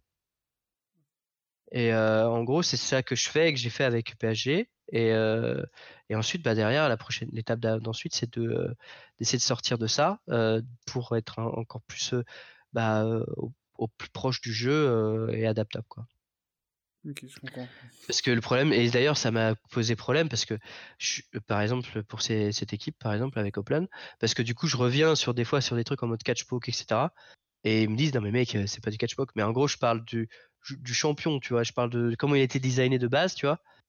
Et, en gros, en plus j'ai des abus de langage, tu vois, quand je dis poke, moi pour moi poke c'est la longue range, enfin très, en gros c'est c'est très simplifié, tu vois. Et donc quand c'est très simplifié, quand tu veux faire de la compétition, bah, il faut il faut faire attention parce qu'au bout d'un moment, tu arrives et ils disent non mais c'est pas ça, c'est pas ça parce que les mecs sont déjà sont déjà plus euh, plus précis sur ce qui Voilà, et donc du coup euh, du coup ils, ils, comprennent pas. Donc du coup il faut que pour ça aussi que je t'ai dit que il fallait que je réadapte tout ça et que là c'est un gros travail que je vais devoir faire euh, pour euh, cette équipe et euh, on, va, on va bosser, hein, on va faire ce qu'il faut. Hein. Ouais, c'est un bon challenge quoi. T'en as toujours eu là de ce que tu m'as raconté. à chaque fois que tu arrivé dans une équipe, c'est pas facile. Bah le plus simple c'était quand je revenais à des équipes, genre par exemple après nuit blanche. j'ai fait Orion et en vrai Orion ça s'était pas mal passé ils étaient contents parce qu'ils s'attendaient à rien de moi parce qu'ils me connaissaient pas ouais. Et ils pensaient que, parce qu'ils pensaient que j'étais claqué au sol, et au final, ils étaient. Et euh, là, il y avait Antera, euh, Gargantua, Jiren euh, et tout. Jiren, qu'est-ce qu'il y avait au top? Je sais plus. Ah oui, c'était c'était le frère de Jiren. et en gros, il y avait la fleur, et en gros, bah, ils étaient ok. Enfin, ils étaient contents de. Enfin, en gros, j'étais content de ton travail. Ouais, j'ai eu des bons retours, tu vois. Même, même après, la fleur, tu vois, qui me dit l'année dernière qui me dit mec euh, je, je, comprends pas pourquoi t'es pas en, première division etc enfin tu vois des choses comme ça ça, faisait plaisir. Enfin, que j'étais euh, j'étais j'étais bon quoi. Et euh, bon après j'ai eu j'ai fait des équipes des plus petites équipes. En fait les, petites équipes c'est c'est c'est facile parce que tu as naturellement tu vois c'est comme si tu étais Yellow Star qui arrivait dans une en, en LFL tu vois ce que je veux dire? C'est ta réputation te précède, quoi. Ça, t'as une aura, quoi. quand, ta réputation te précède, c'est vraiment très très simple. Tu peux dire, tu peux dire de la grosse merde, mais qui sont en mode ouais, ouais, ouais, ouais. ouais. Peut-être il doit avoir raison, je dois pas comprendre le euh. Ouais, ouais, c'est ça. Et euh, donc, du coup, tu peux dire n'importe quoi. C'est, c'est, donc, du coup, c'est vraiment. Euh, enfin, en gros, l'objectif, c'est de pas devenir un gourou et d'essayer d'être le plus. Le, le, le, essayer de dire le moins de conneries possible, quoi. Ouais, parce que t'auras personne pour te contredire, quoi. C'est aussi dangereux, finalement. Bah, c'est, ça peut amener les joueurs dans de mauvaises, mauvaises façons de penser et c'est, faut faire attention. C'est compliqué. Enfin, c'est, c'est jamais simple de toute façon. Enfin, j'ai remarqué ça. Hein. Le coaching, c'est, c'est une situation qui est peu enviable parce que t'as pas la, t'as pas la visibilité. Euh, t'as pas la, c'est très difficile de mesurer ton travail. Tu peux, peux pas savoir euh, quel est vraiment ton impact dans une équipe. Tu peux avoir un impact insane comme un impact euh, négatif et les gens, ils, ils se disent que tu es dans une bonne équipe, donc ils se disent que tu es fort. Et au final, bah, tu es claqué au sol. Ou inversement, tu es, dans une petite équipe, tu fais un gros travail et euh, les gens ils pensent que tu es, que es claqué au sol parce que tu es une petite équipe, tu vois. Ouais. Et euh, c'est compliqué. C'est. Mais euh, voilà, après, moi j'aime bien ce côté. ce côté-là, un peu. comment dire voir les, les, aider les gens à, à réussir. Donc c'est pour ça aussi que j'ai toujours envie d'aller plus loin, quoi, pour essayer d'aider. C'est quoi, pour toi, c'est quoi le plus dur dans le coaching? C'est l'humain ou le jeu? Ou c'est transmettre le jeu à l'humain? C'est, je pense que c'est, ça dépend des gens en fait. Il y a des gens où l'humain c'est très très très bien parce que c'est des gens qui sont, bah déjà, euh, qui ont déjà un mental de champion. C'est-à-dire qu'en gros vraiment, là par exemple dans mon équipe, j'ai vraiment, euh, j'ai quasiment tout le monde qui est qui a un bon mental quoi. Enfin où en gros il y a des très très bonnes bases quoi. Et en gros l'intérêt après c'est juste de faire de, c'est pour ça que d'ailleurs que Mew est là, qui est notre coach mental. Et Mew, est-ce que c'est Mew le joueur d'MCES ou c'est un autre? Non, c'est un autre. C'est c'est pas du tout. c'est il était avec APHG. D'ailleurs, il a, il a avec l'autre cas aussi. Et en gros, donc il le connaît. Et en gros, bah, c'est un gars que j'ai apprécié son travail et que j'ai ramené à, Open avec eux. D'accord. Avec Neji. Et du coup, bah, en vrai, il était au bout de camp et ça s'était plutôt bien passé. Et et on va, on va voir comment, parce qu'apparemment il va faire de l'individuel après, là il fait un peu global. Et euh, on, va, on va voir comment ça va se passer. Le problème c'est ça, c'est que les joueurs, quand ils sont autonomes comme euh, ils l'ont été avant, comme toujours quasiment, euh, bah, leur sortir de leur autonomie, c'est pas simple. Ils sont en bah mode bon, c'est bien, mais bon. Moi je joue League of Legends et je fais des kills quoi. Non, bah oui, oui. J'exagère un peu, mais. Ouais, mais, mais euh, ouais, enfin, c'est, bah, est-ce que vraiment ça va me servir euh?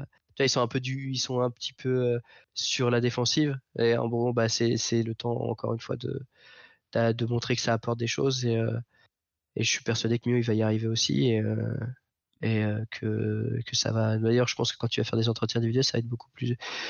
Beaucoup, comment dire. ça va beaucoup leur apporter. Donc, c'est bien. C'est toi, dans, tu, tu, me disais tout à l'heure, tu as recruté un tel, tu as recruté un tel, tu as ramené un tel. C'est toi qui as eu le, la, la, liberté de faire ton, ton choix de joueur et de staff ou ça s'est passé comment? Euh, Ça s'est passé, en fait, euh, au début j'avais carte blanche, entre guillemets. Semi-carte blanche. C'est-à-dire que en gros, euh, j'avais des, enfin, j'avais des, des, des, choses à, des, des comptes à rendre à Oplan avec Isoso. Et en gros, bah, l'objectif c'était de créer l'équipe, les joueurs. Euh, on m'avait donné une sorte de ligne directrice où j'ai un petit peu bougé les règles en mode. Euh, c'est en gros euh, sur les salaires, etc. Enfin bref. Et pour avoir certains joueurs que je voulais, je voulais, moi je voulais un. En fait, dans l'équipe, je voulais absolument un leader. Ouais. Je voulais absolument un leader et il fallait quelqu'un. Et en gros, bah je savais que en fait j'étais soit achat, soit il y avait il y avait éventuellement Kirdos qui en avait parlé potentiellement.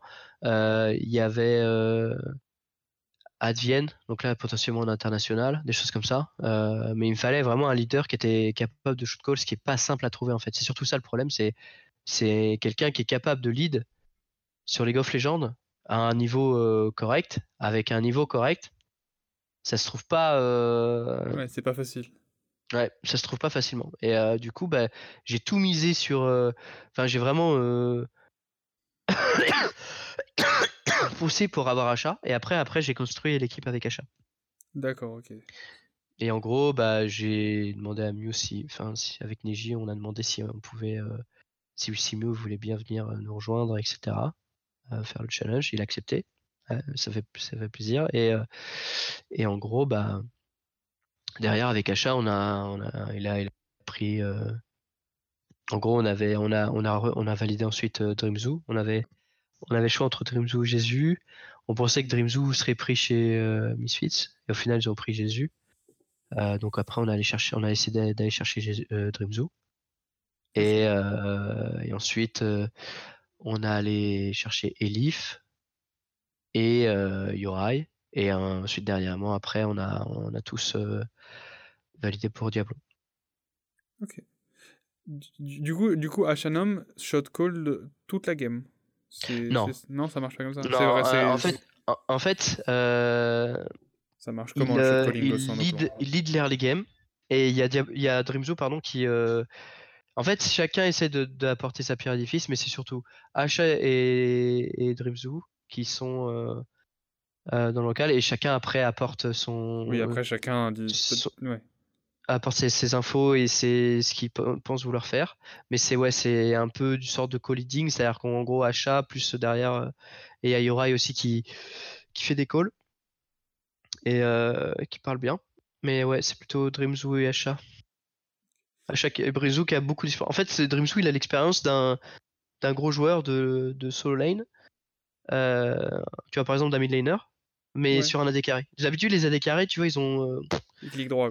C'est vraiment les, les derniers à avoir de la connaissance en fait. Ouais, je suis d'accord avec ça. et bah Dreamzoo c'est tout l'inverse. C'est-à-dire Dreamzoo vraiment, euh, s'il y a bien un AD carry qui a des connaissances sur le jeu, c'est bien lui. hein. et euh, du coup bah c'est ouais, c'est faut, faut, faut faire ça et enfin, faut, faut, faut, faut essayer de, de, de le convaincre et tout et, euh, que, que tu peux lui apporter et c'est pas facile. Faut, faut le faire. faut, faut bosser dur et il faut être encore plus carré que. Enfin, faut vraiment être. euh, Là, tu vois, je suis allé un petit peu à la, à la parce que j'étais malade, du coup, j'ai pas pris beaucoup de temps euh, pour préparer des débriefs et, euh, et j'aurais dû prendre mon temps. Mais euh, bon, après, c'est comme ça. Tu, tu, c'est, enfin, tu, comment dire, comment, comment tu te prépares, comment tu, comment tu continues d'apprendre? Tu regardes les matchs pro, tu les analyses tout seul ou c'est comment? Euh, ouais, alors oui, pas mal de games euh, compétitives. Euh, J'essaie de regarder aussi les, les interviews des, des coachs et tout sur leur point de vue sur le jeu, etc.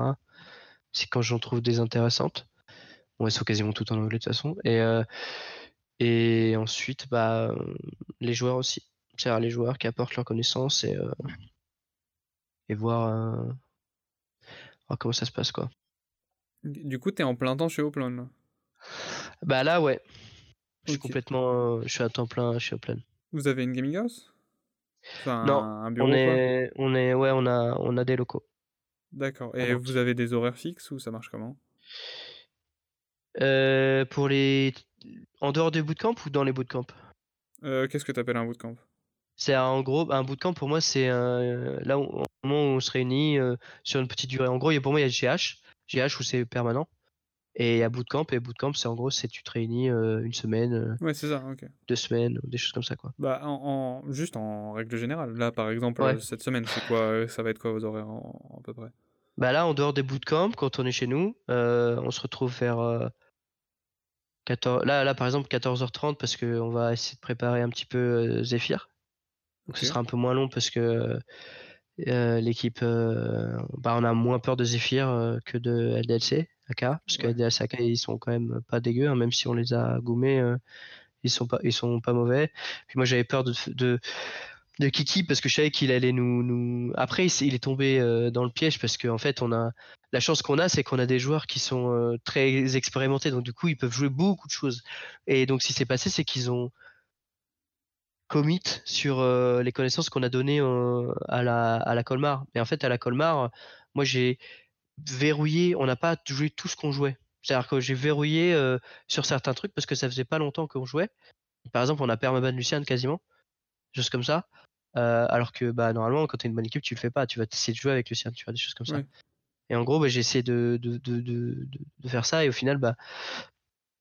Et pareil, par exemple, c'était pareil pour Nautilus, tu vois. Nautilus, par exemple, on l'a permaban à la Colmar. Et parce que bah, euh, trouvait que c'était compliqué à jouer contre et a raison. parce que c'est vrai que c'est facile. En fait, ce qui est, ce avec, avec Nautilus, c'est que un carry, il a, il doit être encore plus safe qu'en temps normal, parce que la, la, la, capacité de catch de, de, l'encre de Nautilus, elle est juste incroyable.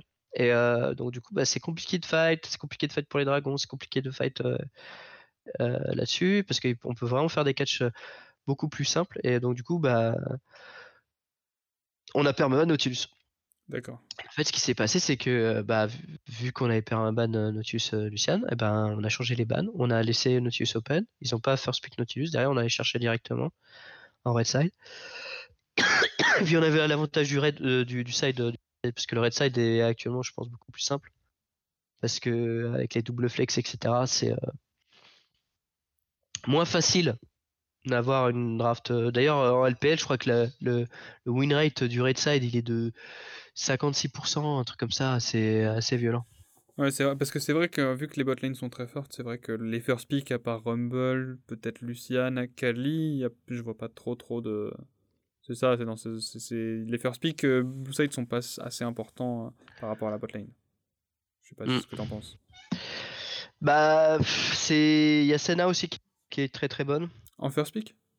Euh, bah, qui. Ça, ça se force beaucoup. Alors, euh, il y a, il y a comment. euh, Dreamzo qui est pas très, pas très convaincu par Senna, mais apparemment les autres équipes le sont, donc bon. c'est Ouais. qu'il doit y avoir une raison. Il y a Philios aussi qui est très très bon. Ah oui, C'est vrai qu'il y a beaucoup d'AD qui sont. En fait, le problème en ce moment dans cette méta, c'est que les carries sont peu mobiles. Oui. C'est-à-dire qu'on a vraiment des carries qui ont. euh, Et donc, du coup, c'est pour. Ouais, qui ont pas de dash. Donc, du coup, euh, bah, Jarvan, c'est fort. Oriana, c'est fort. euh, pour ça. Parce que, du coup, vu que les personnages n'ont pas de dash, et ben, du coup, bah. euh, Oriana, bah, elle peut faire des, des, des shockwaves euh, sales, des choses comme ça. Et, et euh, Jarvan, il peut bloquer des, des carries. Et du coup, bah, ça, ça nous a apporté préjudice. MF aussi, c'est pour ça qu'MF aussi est très forte, parce que du coup, MF, bah, quand il y a des personnages qui n'ont pas de dash, bah, quand tu es dans la, la douche, là, euh, euh, bah, tu, la, tu la prends euh, jusqu'au bout, jusqu'à que tu t'en vas, et du coup, c'est, ça, ça permet de zoner, ça permet de. Enfin, c'est trop, trop fort. C'est aussi pour ça qu'MF est autant plébiscité. Tu vois, par exemple, ces, ces champions-là, et par exemple, c'est aussi. C'est, tout ça ce qui, qui fait que actuellement, il y a certains pics plus que d'autres. Ok, ok. C'est intéressant de, de, de- voir ça. Ouais, c'est vrai que j'avais vu, euh, nous on avait joué, on avait joué euh, Yorai euh, à, Nantes- à la Nantes Arena, et ouais, il avait beaucoup, il a, lui là par contre avait beaucoup joué Senna, je crois qu'il avait joué quasiment que ça. Ouais, bah Yora, il adore les supports lo- euh, long range. Il adore jouer ça. Sur Soraka, Senna, etc. Il aime bien jouer Bard aussi. Et mais ouais, Yora, il aime bien les pics, les pics long range comme ça. Ok, je comprends. Et- Donc oui. Ok, bah, j'ai pas grand chose à te demander sur le coaching, là j'ai fait le tour. Est-ce que tu as des choses à rajouter? Je- au, moins, au moins sur le coaching? Hmm, Il y a des trucs, Bah. euh, des, des conseils, des trucs, euh, n'impo- n'importe quoi, je sais pas, des, des idées, des, des trucs que tu as prévus? Bah. T'es pas obligé d'en je- avoir. hein. Je suis pas euh, non, je, je suis pas sûr que j'ai. Enfin, j'en ai là là du coup ça me vient pas à l'esprit. J'ai pas envie de faire de redite non plus, mais voilà. Du coup, non, je vais je vais me taire. Non, c'était pas, c'était pour savoir, justement, pour éviter que Ouais. de, te- de, te- de changer de sujet Ouais. et, et que tu oublies de, de dire quelque chose. Si, sinon, moi, ce que je voulais te demander, c'est qu'on parle, on a parlé de coach, on a parlé de coaching, on a parlé de musique, mais tu m'as dit que c'était pas forcément ton truc. Est-ce que tu as d'autres trucs qui te prennent beaucoup de temps, des choses euh, qui te plaisent, des, d'autres passions, quoi? Euh, oui. Ah, Alors euh, moi alors moi je suis. Alors moi en gros, ce qui me prend beaucoup de trucs, c'est euh, plein. En fait moi j'adore apprendre, mais en gros côté très versatile, genre vraiment plein de sujets différents, euh, dont la politique, dont euh, Enfin, pareil, je sais pas si t'en as parlé, mais de la collapsologie, des choses comme ça. la euh, collapsologie?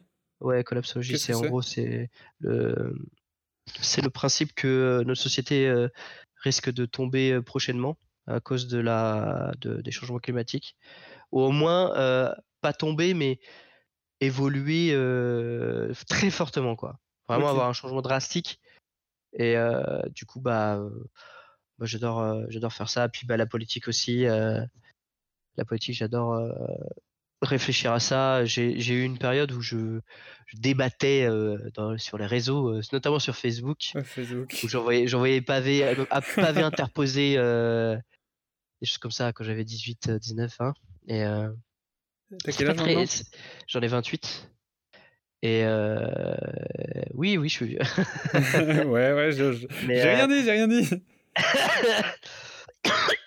Et, euh, et en gros, euh, j'ai beaucoup euh, réfléchi euh, à des situations. En gros, à quelle, est- est ma place dans la société, qu'est- comment, euh, comment ça se passe. euh, et en gros, c'est le même moment où. euh, c'est pour ça aussi que. En fait, c'est un cheminement. C'est-à-dire vraiment.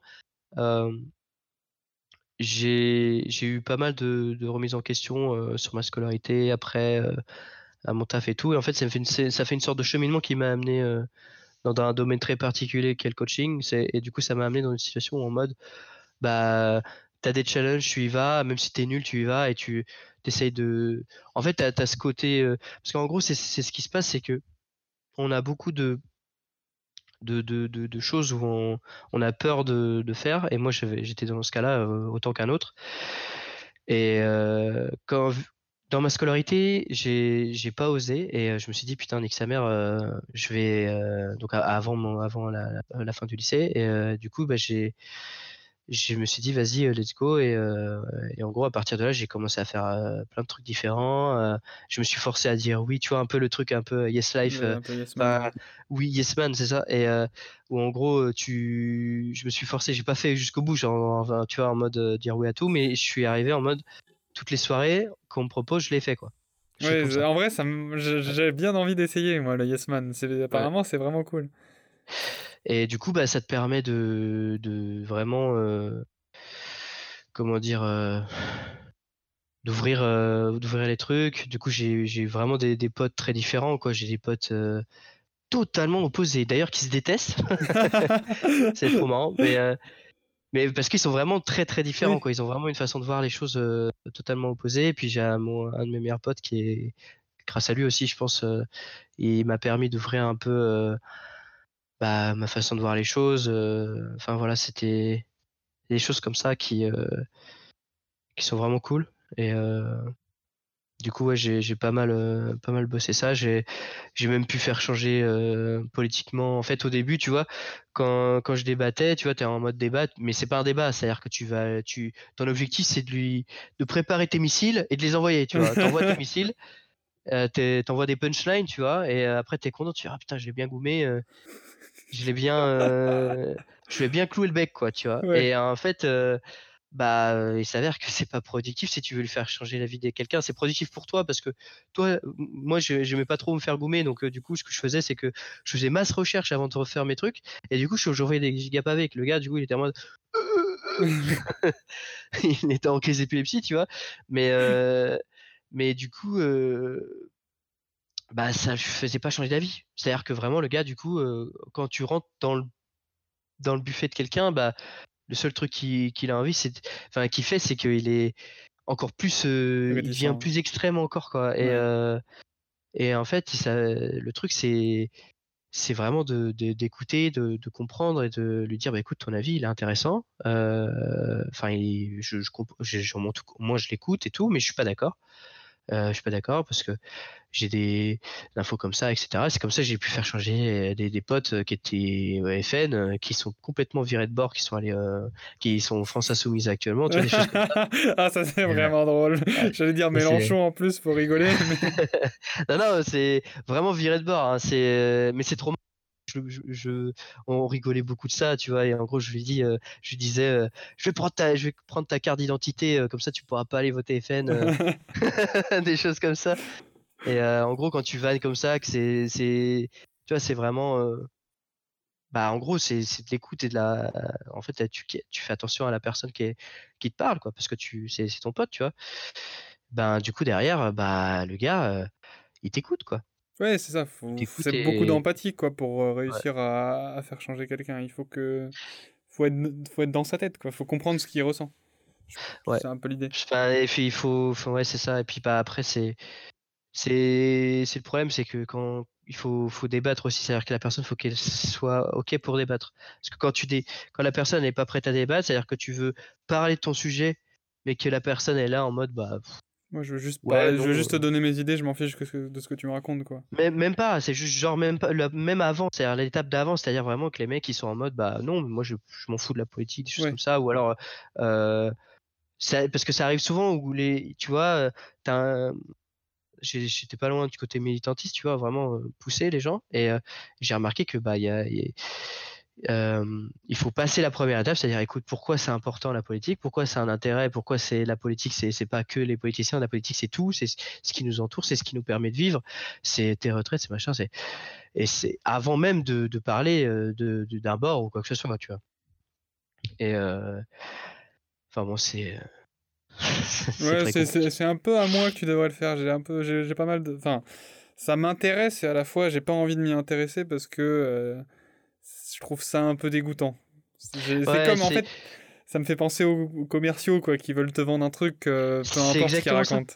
C'est exactement ça. C'est vraiment, en gros, l'intérêt, c'est au début euh, de, de- En fait, c'est ça. Pour moi, ce qu'il faudrait qu'on apprenne à l'école, c'est à comprendre pourquoi c'est un. Et on l'apprend un peu. C'est-à-dire vraiment, il y a des côtés euh, trucs civiques, mais c'est trop formalisé. Donc, du coup, les, en gros, l'intérêt, la politique, c'est tout. C'est-à-dire, c'est quand tu vas euh, quand, tu vas voir un, film, tu fais de la politique parce que le film, il est politisé, il a un truc à, raconter, même si c'est parce qu'on est tous biaisés, on a tous un avis. Et, euh, du coup, bah, quand un, producteur de film euh, il fait quelque chose, eh ben, il implante son point de vue de la société, de, sa, condition dans son film. Ou dans son film, ou dans, quand tu fais du théâtre, quand tu fais de la culture, quand tu fais. euh, quand tu prends une décision, euh, par exemple, quand, euh, quand, quand la ville elle, va mettre une, une voie de vélo au lieu de, de mettre et d'enlever des dizaines de places de voitures, bah c'est la politique aussi, quoi. C'est enfin des choses comme ça. Bon. Et du coup, bah ça a un intérêt, ça a un impact direct sur sur la vie. Et c'est pour ça que c'est hyper important bah, de, de s'intéresser, parce que derrière, bah par rapport à, pour défendre entre guillemets ses droits parce que bah là du coup par exemple tu vois si si on était en fait la chance qu'on a là en France c'est que on est l'un des pays les plus politisés au monde Ouais, je suis assez d'accord. et c'est trop bien parce que du coup euh, on peut on peut se permettre de défendre nos droits c'est-à-dire que on peut on- parce qu'il y a beaucoup de gens qui sont en train de, de qui, qui galvaudent ça pour que pour dire arrêtez tu vois en gros disant ouais c'est des râleurs les Français sont jamais contents c'est irréformable Ouais. mais en fait, c'est pas parce que c'est pas que c'est irréformable, c'est juste que quand tu vas dans le mauvais sens, euh, dans le sens euh, où on veut détruire les, les sécurités sociales, etc., enfin détruire euh, le système social français, eh ben, tu es obligé de passer par des biais pour que les Français soient pas au courant. Et, et le problème, c'est que là, en gros, ils veulent, ils vont, ils vont trop vite, trop fort pour, pour, pour casser la- les retraites, etc. Enfin, et bah, ça a amené des manifestations. Les manifestations ont amené de la politisation parce que forcément, quand tu vas discuter, euh, enfin, quand tu vas faire 15 km à pied avec des, des gens, tu vas parler avec ces gens. Ouais. Donc, indirectement, bah, euh, en plus, le truc, ce qui était in- intéressant, c'est qu'il y avait une multitude de, de, de, de, points de vue. Euh, donc, du coup, les gens, ils parlaient entre eux et ils pouvaient avoir des mecs euh, qui étaient, euh, comme je te disais, France Insoumise et, Rassemblement Social, il y avait les deux, quoi. Et ça parlait et ça discutait. Et puis, bah, y a forcément, il y avait des, des, des embrouilles. Forcément, il y avait, parce que chacun. Et donc, indirectement, quand tu parles comme ça, bah, ça te permet de, de réfléchir parce que quand tu t'es retrouvé séché par un mec qui était calé sur le sujet, il t'a dit non mais frérot, c'est ça, t'as ton ego qui dit bah non, euh, c'est un menteur, etc. Mais euh, indirectement, t'es en mode, tu te si t'as si si t'es t'es vraiment pas, enfin si t'es pas un hooligan de base, si t'es pas quelqu'un d'extrêmement politisé de base, tu dire Hum, ok d'accord. Ouais, tu te remets en Euh, question, quoi. Tu dis oh, pourquoi il m'a dit ça euh, Surtout si le gars il était euh, empathique auprès de toi, genre Ouais, qu'il a gardé son calme et qu'il a été euh, Ouais, qui t'expliquait, quoi. Ouais, mm. Enfin bon. Ouais, par, par contre, je suis assez d'accord, tu vois. Ça, moi, c'est l'image, enfin du politicien m'énerve beaucoup, mais Mm. euh, toutes ces toutes les manifestations, la France Râleur, moi, ça me fait marrer et je suis content, tu vois. Je me dis que si on peut, enfin entre guillemets, hein, je dis, leur- casser les couilles aux politiciens pour justement qu'ils reviennent sur leur truc, bah c'est parce que bon, on peut pas voter tous les matins, on vote pour une personne, on vote pas forcément pour ce qu'il fait. Mais du coup, si on peut agir directement sur les actions de, euh, de, bah, de l'État, quoi, c'est c'est trop bien. C'est Ouais. moi, je pense que vraiment faire tout ça, ça a vraiment de l'intérêt, tu vois. Bah, c'est c'est c'est vraiment euh, en fait le problème c'est ça c'est que euh, il y avait un truc qui m'avait cho- enfin qui m'avait marqué c'était on a on a tous un point de vue en fonction de notre condition. C'est-à-dire que vraiment, bah, par exemple, tu es ouvrier, bah, tu, tu, tu, tu réfléchis par rapport au fait que tu es ouvrier, tes problèmes, tes situations, etc. Et quand tu es quelqu'un qui gagne beaucoup d'argent, etc., tu as d'autres problèmes différents. Et euh, c'était ça qui était intéressant, c'est que il y avait l'opéra, euh, enfin il y avait un, un opéra qui, a- qui avait fait une annonce, euh, en gros qui disait on, on faisait des grèves, il se fait huer, il arrive, il fait euh, mais on va faire, euh, on va quand même faire la, on a quand même décidé de faire la, la La représentation. la, représentation. Il se fait acclamer. Il dit par contre, on est complètement en désaccord avec la, réforme des retraites, etc. On, est, on va continuer la grève après. Et là, il se fait élever. Donc, tu vois, c'est ça qui est marrant, c'est que les gens qui vont à l'opéra, c'est pas euh, c'est pas Marcel euh, agriculteur quoi. c'est bah c'est une certaine caste qui va qui va à l'opéra et il y aurait eu ça dans un cinéma par exemple. Eh ben les, mecs ils, auraient été acclamés tu vois. Et euh, très certainement. Et en fait c'est ça qui c'est cette sorte c'est là où ça se voit le plus en fait cette sorte de lutte des classes. Mais d'ailleurs ça s'est vu même en dehors de la situation. C'est-à-dire quand ils ont fait une représentation euh, les, mecs de l'opéra à l'extérieur et tout le monde qui acclamait le truc. Et une fois que c'était des gens qui avaient payé, etc., qui étaient pour aller là-bas, là, c'était euh, c'était euh, désuet, etc. Donc rien que là, tu vois, tu vois la différence, tu vois le, truc, parce que c'est pas quelqu'un qui, qui a l'habitude d'aller à l'opéra qui va aller forcément derrière pour voir une représentation à l'extérieur. C'est plutôt des gens qui sont pas habitués à voir ça et qui des passants, des, des gens qui sont qui vont pas du tout à l'opéra de base, quoi. Ok, je comprends. Ah et ça, c'est et c'est ce côté-là et en fait, c'est ce côté. Là, je vais sortir un gros mot, mais la lutte des classes, quoi. C'est en gros, c'est quelque chose qu'on parle trop peu à mon goût, qu'on essaie de mettre sous le, tout le panier, quoi. Mais c'est quelque chose d'extrêmement important. C'est actuellement le plus gros problème à, à résoudre mais pour tout, c'est-à-dire pour le réchauffement climatique, pour euh, euh, la gestion sociale, pour, le, pour euh, résoudre la fin d'un monde, pour tout. Parce qu'en fait, c'est cette capacité à vouloir, comment dire, amasser de l'argent de manière incroyable. Enfin, quand, quand tu gagnes un, un milliard, il faut que, faut que tu gagnes un SMIC pendant de, je sais plus combien d'années. Euh. ans, mille ans, euh, ans de SMIC, tu vois, c'est un truc comme ça. C'est, c'est un délire, quoi. Enfin, c'est, c'est mais encore mille ans, je crois que je suis. Je suis non, je crois que c'est beaucoup. Je crois que c'est beaucoup. Ouais. J'avais vu une, un truc sur Bill Gates où tu disais. On n'arrive n'arrive pas à se représenter ça et c'est, tu vois, des. C'est beaucoup pas un milliard. Qu'on ait, qu'on ait, euh, que qu'il y ait des différences, hein, parce que je pense que c'est normal qu'il y ait. bah, qu'il y ait des gens qui soient plus, plus ou moins rémunérés, c'est la situation, c'est comme ça. Mais que ce soit autant euh, autant bloqué, enfin autant il y a des écarts aussi grands quoi. Ouais, que des, écarts aussi grands parce qu'en fait ce qui s'est passé c'est que il y a eu un agrandissement de l'argent, mais il y a aussi eu un, une compression des, des, salaires moyens. C'est-à-dire qu'en gros, si tu enlèves les, hauts salaires, bah, il y a une compression des salaires. C'est-à-dire qu'avant, tu pouvais 3000 euros, c'était normal, tu vois. Maintenant, 3000 euros, enfin, c'est normal. C'est-à-dire qu'en gros, tu avais, parce qu'en gros, il y a l'inflation, tout. Bref, c'est un peu compliqué, mais sur les bas salaires, moyens salaires, eh ben, il y a plus de gens qui sont, les gens sont plus du côté du SMIC que qu'auparavant. Avant, il y avait beaucoup une il y a plus de gens qui gagnaient 2000 que de gens qui gagnaient le SMIC. Ouais, c'était en gros c'était beaucoup plus espacé quoi. Ouais. Et ça, on n'en parle pas aussi. C'est-à-dire que vraiment, il y a cette compression des salaires sur les salaires moyens et, bas. Et il y a une explosion des salaires plus haut. énorme. Ouais, c'est ça. Plus tu gagnes, plus tu gagnes. Quoi. Ouais. Et c'est ça qui fait. Bah, c'est via Thomas Piketty quoi, que c'est ça qui a.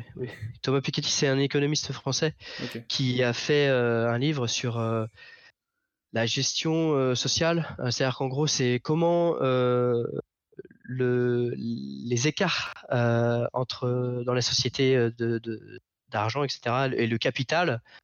En fait, le capital amène de l'argent. C'est-à-dire qu'en gros, quand, avant, on était dans une société où le salaire, euh, c'est-à-dire après 45, le salaire amène de la richesse, etc. Et donc du coup, c'était simple parce que voilà. Maintenant, c'est plus le salaire qui vraiment amène de la richesse pour les, les gens qui sont riches, c'est le capital. Et en gros, on revient dans une société un peu euh, enfin, c'est pas aristocratique, mais c'est en gros euh, de naissance. Ouais, c'est ça, c'est ça. Ouais. C'est-à-dire qu'en gros, quelqu'un qui a une famille euh, qui vit, euh, qui a déjà un capital euh, immobilier, etc. Eh ben, ils vont juste augmenter leur capital immobilier et en gros, ils vont tous vivre et ils vont tous vivre bien, quoi qu'ils fassent, quoi. Des choses comme ça et du coup, bah, ça bloque beaucoup de choses. Ça bloque les efforts sur des, nouvelles personnes qui peuvent arriver. Ça bloque des, innovations, ça bloque énormément de choses de l'économie. Et bah c'est c'est un gros problème quoi. ouais, c'est le système capitaliste en gros en général qui pose problème. Bah c'est c'est c'est pas forcément du capitaliste, c'est surtout le néo-capitalisme. Ça vraiment c'est ce côté-là en gros et là ils sont dans parce que là on est dans le néo-capitalisme. C'est vraiment le côté mondialisé parce que le capitalisme ça existe même d'avant.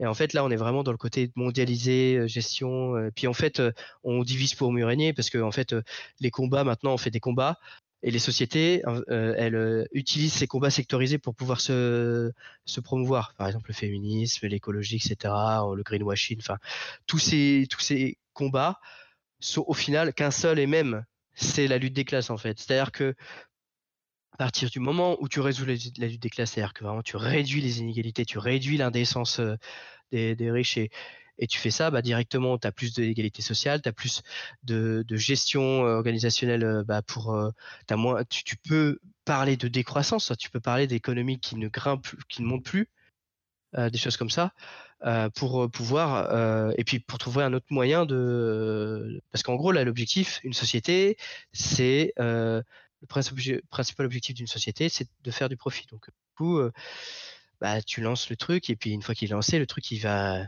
et toujours plus quoi. Oui, c'est ça, ouais, c'est vraiment l'effet boule de neige quoi, l'argent maintenant. Ouais. Bah c'est ça et, et, en fait on arrive à une situation où euh, on dit qu'il va y avoir une crise, mais on sait pas quand. On n'a jamais eu autant de dividendes qui ont été donnés depuis euh, cette année. Genre l'année elle était exceptionnelle euh, en termes de bourse. Et c'est on est vraiment là, on est. les actionnaires se régalent quoi. Ouais, on est hors, euh, on est hors sol, quoi, complètement. Ok, je ne savais pas ça. Ouais.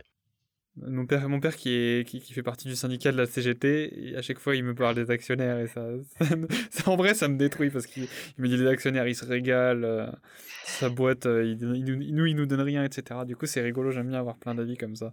Bah c'est c'est le, le, truc c'est que en fait il y a ce, partage qui est et, c'est, le problème, c'est ça, c'est que c'est encore plus exacerbé aux États-Unis, tu vois. Aux États-Unis, euh, tu vois, pour moi, euh, être féministe et être riche, bah, c'est presque, tu vois, c'est, presque, euh, mais genre ultra riche. Hein. Je parle pas être riche, genre, tu vois, être 3000 euros, tu vois. C'est être riche, riche. C'est vraiment être quelqu'un qui a des millions d'euros dans, son.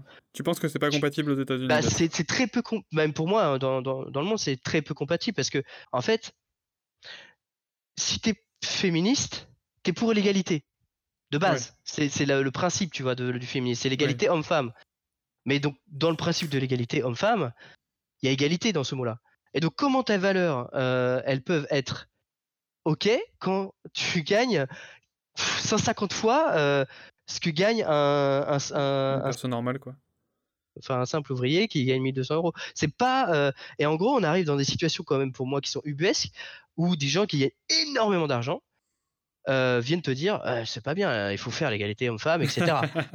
et, euh, et c'est pour moi ça me ça me rend fou quoi. Ça me je me dis mais commence commence par commence par déjà faire de l'égalité en général et après de toute façon cette égalité homme-femme elle va arriver de base. C'est, c'est, c'est ce que je regardais, par exemple, j'avais, j'avais vu un, reportage, euh, bon, tu, la personne qui fait ça, c'est sur YouTube, c'est Bolchevik. Bon, c'est marrant, mais c'est, tu vois, Bolch, comme euh, Bolchevik, etc. Mais en gros, il parlait de Miyazaki. Ouais. Et euh, Miyazaki, on le sait pas, mais c'est quelqu'un qui était extrêmement politisé, qui a fait, qui était inscrit dans un syndicat japonais très, très virulent. Euh, il était plutôt à gauche ou à droite du coup Miyazaki? Très à gauche, très à gauche. Et en fait, euh, ce qui s'est passé, c'est que Miyazaki, dans ses, euh, dans ses, comment dire,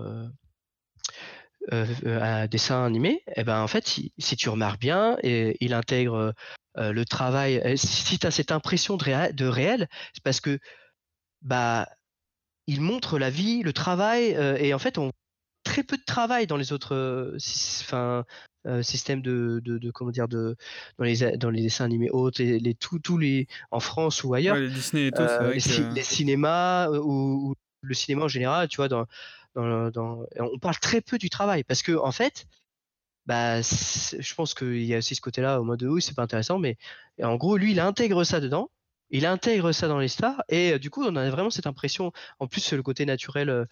Et, et, on a aussi des héroïnes Miyazaki qui sont extrêmement fortes. Et c'est ça l'intérêt. Aujourd'hui, on est là. En fait, pour moi, il y a Miyazaki qui fait un, des bons scénarios avec un côté très organique, avec un, un système où on, peut euh, vivre ensemble, etc. Où lui, il est un petit peu dans le côté société après société souvent ce qu'il fait, c'est vraiment l'après société. Et en même temps, il combine ça avec euh, un amour pour euh, les, les, avions, pour les, les, choses comme ça. C'est ça qui est marrant. Et c'est trop, c'est intéressant. Et que tu vois, par exemple, tous ces les gens qui travaillent pour le studio Ghibli, ils sont payés plus cher, ils ont un statut de, de, comment dire, ils ont une sorte de CDI parce que c'est pas un CDI au Japon, mais ils ont protection que les autres auteurs n'ont pas. D'habitude, c'est des tâcherons, ils sont très mal payés, etc. dans les, les trucs de, de, dessin. Et lui, dès qu'il a pu avoir assez d'argent, parce qu'au début, il a lancé le truc tout seul, et dès qu'il a pu avoir assez d'argent, il a mis le truc en commun, il a pu aider les gens à être derrière et ça a fait c'était vraiment une idéologie qui est derrière. Et, c'est là où je disais tout à l'heure que chaque auteur a une idéologie et c'est pour ça qu'en France on est très sensible au studio Ghibli. Parce que bah, la référence de de comment de Miyazaki dans beaucoup de ses films bah, c'est la commune commune de Paris. Donc je sais pas si ça te parle mais c'est la commune de Paris, c'est euh, une, sorte de semi-révolution qui a été euh, où tout le monde quasiment a été tué. Et en fait, il y a Paris qui s'est révolté euh, parce qu'avant il y avait des milices à Paris. C'est-à-dire qu'en gros, bah, chacun avait son arme. Et, tu, parles de quelle, quelle, année dans quelle année pour que j'ai une 1800. Regardez. T'as dit quoi? Ça a coupé. 1800. Ok, ok. Juste pour que j'ai une, une, idée de ce que tu dis. Commune de Paris, commune de Paris, 1871. Ok. 1871 euh, et en fait c'est euh, bah, les Parisiens qui ont qui avaient des milices et qui se sont soulevés contre la royauté à l'époque euh, et ils ont bah, dit bah voilà nous on est devenus on, va faire il y, avait des tout en commun très communiste quoi tu vois très très comment dire protection sociale, etc., protection les uns les autres, euh, euh, collaboration. Et en gros, bah, il s'est beaucoup inspiré ça dans ses films. Il s'est aussi beaucoup inspiré euh, de de l'ouvrier qui a, qui, a un, ego qui, qui, pour les manifestations, etc., bah, c'est CGTistes, etc., qui, qui, où il y a des manifestations, etc., ou rapides, enfin, où il était allé en France, je crois que c'était à Lille ou des trucs comme ça. Et ah bon, c'est ça qui euh, qui, savais pas du tout, touche beaucoup. Ouais, c'est ça qui nous touche beaucoup parce qu'au final c'est notre histoire et on s'en rend même pas compte. C'est ça qui est fou. oui, c'est ça. Il parle de nous, euh, quoi. Il parle de la France. Il s'inspire de ce que. En fait, il s'est inspiré de ça, quoi. Et euh, bah, c'est trop trop bien quoi c'est trop marrant et puis ouais on en revient à ce que tu disais tout à l'heure que la France ça doit être un des pays les plus politisés du monde quoi mais oui mais de toute façon les gilets jaunes enfin la France en termes d'image c'est un truc de fou. C'est-à-dire que la France, elle, a un impact tellement important sur tout le reste du monde. Enfin, vraiment, s'il y a bien un endroit où tu peux faire changer les choses, c'est en France. Parce qu'on a un, en fait, en termes de, puissance, parce que nous, on n'est pas une des plus grosses puissances militaires mondiales, mais on est, on est la puissance culturelle, l'une des puissances culturelles, je crois qu'on est la deuxième mondiale. C'est vraiment ce qu'on dit, eh ben, ça a un impact dans, dans la tête des gens, en fait, tu vois. Euh, et, par exemple, les gilets jaunes, un truc tout con, mais les gilets jaunes, ils ont commencé à mettre des gilets, bah, les gilets jaunes comme ça, on les a appelés, etc. Bizarrement, euh, euh, au Maghreb, etc., il y a eu des sont arrivés, il y a eu des gilets jaunes partout après derrière. Et parce que bah, les gens ils s'inspirent énormément de ce qui se passe en France. Les gens qui sont, ils ont beaucoup de, et souvent ils étudient mieux notre histoire que nous-mêmes. Genre par exemple la Commune de Paris, des choses comme ça et c'est c'est pas euh, je crois on en parle à, l'école tu vois mais c'est vraiment aucun souvenir euh, de, de la commune de Paris. ouais. Il y a, je pense que c'est dans le programme tu vois mais euh, mais voilà quoi. Et c'est des, des, situations et Et la France est une source d'inspiration pour les, les gens qui, qui sont entre guillemets qui veulent faire changer les choses pour ça quoi. Ok, c'est cool. Ok, tu vois, je savais pas que tu vois que on avait autant en France, on avait autant d'impact que ça aux yeux du monde. C'est ouf. voilà, bah, c'est un petit peu. je t'avais dit que ce serait. c'est très bien. Un peu politisé. Bah, c'est très bien parce que c'est, tu vois, c'est de la politique, mais c'est un avis que beaucoup de gens auront dans tous les cas et que même si t'as pas cet avis, tu peux comprendre. C'est pas, euh, je sais pas, t'es pas en train de dire je déteste les migrants, faut qu'ils rentrent chez eux, tu vois. Là, si t'avais dit ça, tu vois, j'aurais été en mode ouais, bon, je suis pas super d'accord. Mais voilà, bah, non, en vrai, c'est, en plus, c'était plutôt de la sociologie slash économie, vraiment que de la politique pure et dure, donc ça reste très intéressant. Mmh. Bah, après, le truc, c'est que ça, il y aura forcément des gens qui, qui me diront que j'ai de la merde. Parce que, et puis, euh, mais c'est, c'est normal. Euh, c'est parce que euh, changer d'avis, c'est extrêmement compliqué pour le cerveau humain. C'est, en fait, le problème, c'est qu'on reste des animaux. Et en fait, très souvent, 95% du temps, on a un avis dès le départ. C'est-à-dire que nos cerveaux commencent à réfléchir, on a déjà un avis. Et c'est après qu'on argumente derrière pour légitimer cet avis. C'est l'inverse, tu fonctionnes à l'envers. et en fait, quand on n'a pas conscience, eh ben, tu t'en rends pas compte en fait. Et, euh, et tu, du coup, tu es beaucoup plus difficilement euh, adaptable. C'est-à-dire, mais dans tout. C'est-à-dire que, tu vois, tu vas voir un truc, tu vas dire, ah oui, il fait ça pour ça. Mais tu dis, enfin, c'est, tu vois, tu te dis pas, euh, c'est faux. C'est peut-être faux, et il faut toujours essayer de se dire, ok, c'est peut-être faux. Parce qu'après, si, tu fais des conclusions actives et qu'après derrière, es... par exemple, tu regardes sur le jeu euh, League of Legends, si tu fais euh, une conclusion active et que tu restes sur cette conclusion active, bah t'es baisé parce que derrière tu vas tu vas dire de la merde tout le temps quoi. Et c'est au bout d'un moment, euh, bah il y a un joueur qui sera un peu plus fort que les autres, c'est un mec, qu'est-ce que tu racontes comme connerie quoi. Et, et soit tu tu pars en mode full ego, non mais c'est toi le connard, etc. Tu vois. Et soit et ça arrive, ça arrive souvent soit bah il faut, faut se dire ok pourquoi euh, ok pourquoi tu me dis ça? Bah, oui il faut toujours essayer de comprendre pourquoi je suis d'accord avec ça. et c'est c'est compliqué hein. enfin euh, même quand tu fais l'effort euh, tu t'as as, toujours ce côté là enfin t'as toujours l'ego qui est là et il faut faut savoir se dire bon, ok ok mmh. bon qu'est-ce qui est rester ouvert quoi? Tu me fais tu me fais penser à quelque chose c'est que dans mon école on est on n'a pas vraiment de cours on est on, est, on a des, projets et du coup on est souvent euh, là dans l'école à rien faire. Euh, et je suis, je suis toujours avec deux potes. Et absolument n'importe quel sujet apporte un débat qui dure 2-3 heures. Et c'est le bordel tout le temps. Et c'est trop trop rigolo de les entendre. Tu vois, il y en a un qui, qui raconte ça. En plus, c'est vraiment des débats poussés mais qui ont peu de sens. C'est des tout petits mm. trucs. Et c'est enfin, c'est vraiment trop rigolo parce que je pense que c'est deux. Enfin, à chaque fois, il me demande Hé, hey, euh, Wadi, toi. Parce que je, pense être en général dans ma vie assez objectif. Parce que je me remets. Enfin, je, je sais pas si c'est. Tu vois, justement, cette question. Je sais pas si c'est. Euh, comment Si c'est du genre. Euh, oh là là. ah, j'ai pas le mot. Comment on dit quand on. Quand on s'aime bien, quand, quand on se fait de la promo tout seul? Ah, j'ai pas le mot. Euh, la promo tout seul? Non, ah. mais. Genre, je, ouais, voilà, c'est ça. Genre, je me fais, c'est pas, je me fais des compliments, mais je pense, tu vois, ah oui, avoir beaucoup, je, pense pas, je pense avoir beaucoup de recul sur ce que je fais, sur ce que je dis en général. Et ces deux-là, ils sont, ils sont toujours en train de débattre tout le temps sur tout, euh, tout et, mm. sur tout et rien.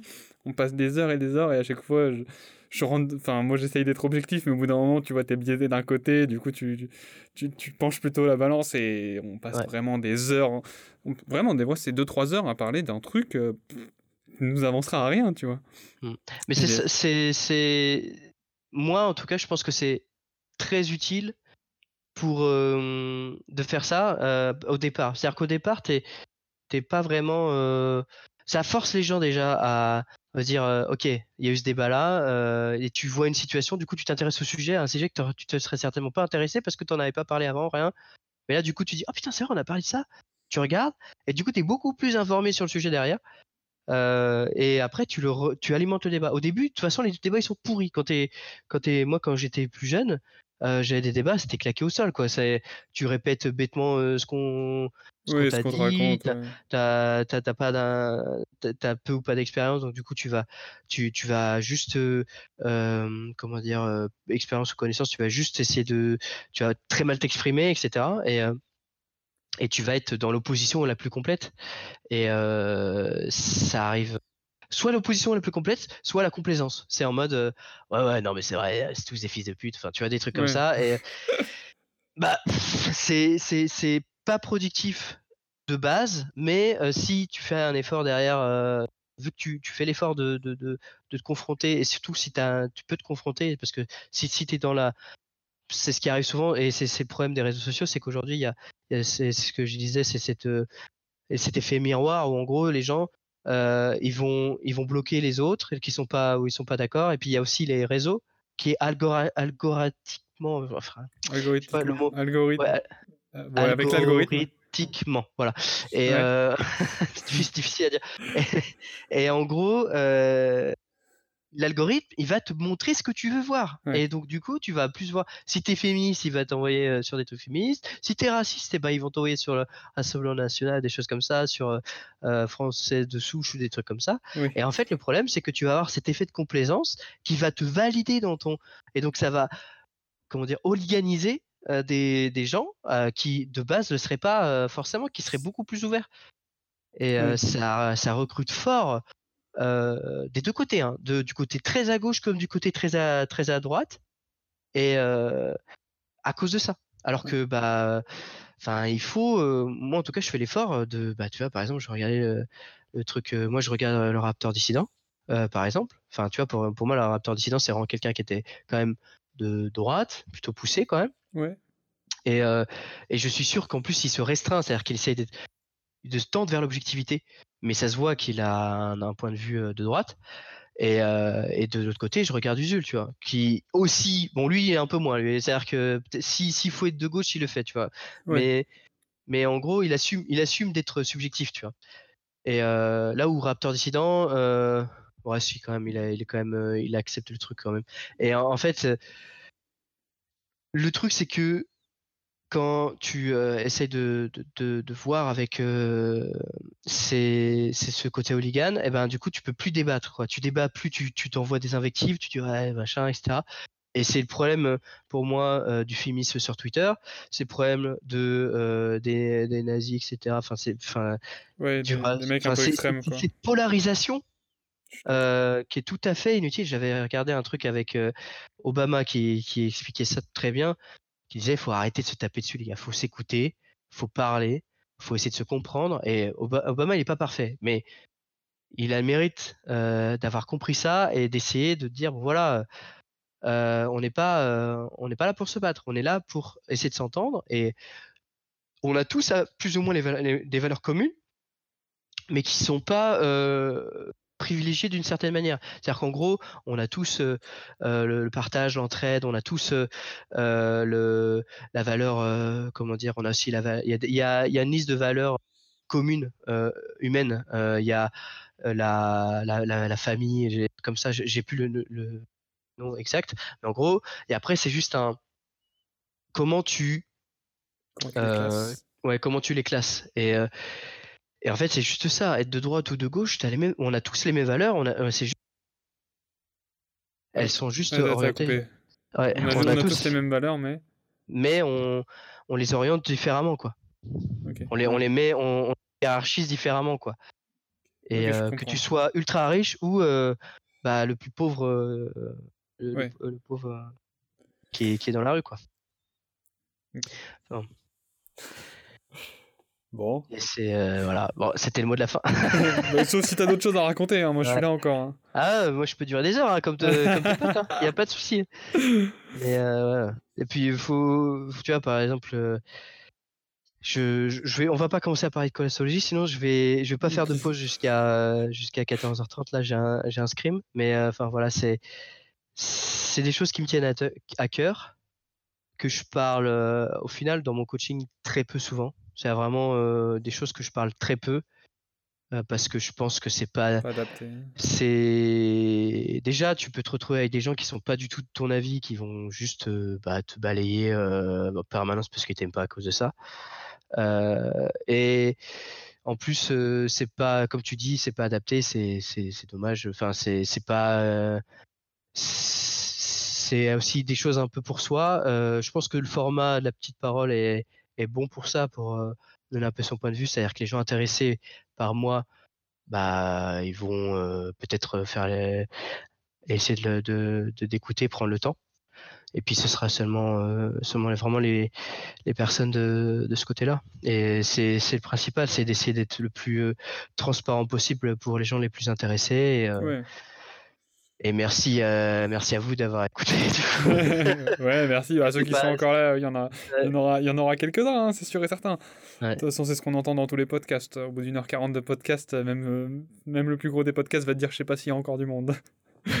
Mais sûrement, euh, sûrement que les gens. euh, je pense que je mettrai des timers pour euh, au moins pour euh, le- parce, parce qu'on parle, on parle une grande partie du coaching en première partie et une grande partie de, du coup plutôt euh, politique, économique et sociale hein, dans, dans la deuxième. Donc je pense que je mettrai des timers pour juste éviter aux gens qui connaissent pas forcément le jeu vidéo et l'e-sport bah, d'avoir à se taper euh, une heure d'un mec qui raconte des trucs qu'on- dont, dont il comprend pas. Ouais, oui, ils s'en foutent complètement. c'est possible aussi. Ouais. Mais tu vois, je, ça, par- tu vois, je pense que cette partie, je pense que je vais la faire écouter à mon père, qui lui est quand même assez politisé, et ça devrait l'intéresser. Parce que bon, parler va. de jeux vidéo, mon père. Bah, c'est gentil à toi. ouais. Bah, Peut-être qu'on se boira une binouse euh, je bois pas, mais ouais, un petit diabolomande pour moi, du coup. avec ton père et toi et ce serait bon. ouais, mais de toute façon, on se verra à la Lyon e-sport dans tous les cas. Ça marche. Ok. Non, j'ai juste une sinon euh, petite dernière question pour euh, plutôt et un mot de la fin. C'est est-ce Ouais. que tu as des ambitions futures dans le coaching? Est-ce que tu as des ambitions futures dans autre chose? Euh, C'est-à-dire mon avenir, tu parles? Ouais, c'est ça. Ce que je vois, bah, moi, l'objectif, c'est d'être plus fort possible sur le coaching pour pouvoir. En gros, je me suis donné un objectif, c'est d'être le meilleur euh, français possible. Euh, c'est dur hein, parce qu'il y a des mecs comme euh, Mephisto, Duke, etc., Zaboutine, Yellowstar, mecs très très chauds. Mais en gros, c'est ça, c'est un peu mon, mon objectif, c'est d'être le meilleur français. Et puis, si, ou après, une fois que je suis parmi les meilleurs, c'est plutôt à l'international complet. Mais d'être connu, d'être reconnu, et euh, bon, bah, c'est un peu le, truc euh, fait par tout le monde. Enfin, c'est qu'on on aime tous être un peu reconnu par ce qu'on fait et euh, bah, d'e- d'essayer d'être euh, le plus reconnu possible. Et sinon, après, pour le reste, genre, c'est. Si c'est en dehors du truc, bah, j'ai d'autres objectifs qui sont un peu plus personnels, mais c'est plutôt d'être la meilleure version de moi-même, c'est-à-dire la personne qui, une personne qui, euh, qui peut être la plus euh, ouverte d'esprit et la plus, comment dire, euh, la plus pro productive entre guillemets, c'est-à-dire où euh, je perds pas de temps bêtement sur les réseaux sociaux, perdre moins de temps, des choses comme ça, où en gros bah, je peux aider, aider cette situation pour être le meilleur et puis pour aider aussi les gens autour de moi. Quoi. Ok. Ok. Et sinon, euh, est-ce que est-ce que tu as un mot de la fin euh, ou un truc euh, un- un- Enfin, moi, ce que, la, la phrase que je dis, un conseil, c'est est-ce que tu as un conseil à donner ou, ou n'importe quoi que tu voudrais que les gens sachent, que les gens entendent, quoi? Si j'ai un conseil à donner, euh, j'ai pas envie de faire un truc, ba- j'ai pas envie de faire un truc bateau, mais Ou juste un truc à raconter, ouais, comme tu veux. c'est c'est que on est tous euh, on est tous euh, des des personnes des personnes mais on est tous conditionnés par notre condition. C'est-à-dire que ça ça veut dire qu'en gros on est dit, autrement qu'on que on est ce qu'on en vit. Et du coup il faut l'accepter. Et pour une fois que tu l'as accepté tu peux passer outre. Tu peux essayer de changer. Et en fait si on arrive à tous à essayer d'être de, sortir de sa condition et ben derrière on peut euh, se comprendre sa condition on peut évoluer et se mettre dans bah, là où on veut aller et, pas être frustré dans sa vie et euh, je pense que c'est le principal être heureux et pas être frustré dans sa vie. parce que je pense qu'il y a beaucoup de gens qui le, sont. et je fais parmi des chanceux qui sont pas du tout frustrés. Enfin, il y a, des challenges et tout. Des fois, j'ai des moments de doute et tout. Mais je fais parmi des gens qui sont très heureux et qui sont pas frustrés de ce qu'ils font. Et avoir cette chance, c'est d'abord prendre en compte que bah, on est ce que l'on vit. Et l'objectif, c'est d'être, de, de, potentiellement changer, donc changer son environnement pour pouvoir évoluer derrière. Voilà. Ok, merci. Euh, C'était un peu pompeux, mais. non, mais non, t'inquiète pas. C'était très bien. voilà. C'est, voilà. non, non, c'était vraiment très bien, tu verras dans tous les cas. Ok. Bon, bah merci à tous d'avoir écouté euh, l'épisode numéro 3 de Petite Parole. J'étais accompagné de Galdix. J'espère continuer d'avoir une régularité de à peu près tous les mois. Et euh, encore merci, euh, merci Galdix en tout cas. Bah merci à toi, Wadi. Allez. Merci de nous avoir écoutés. merci, ciao. Ciao.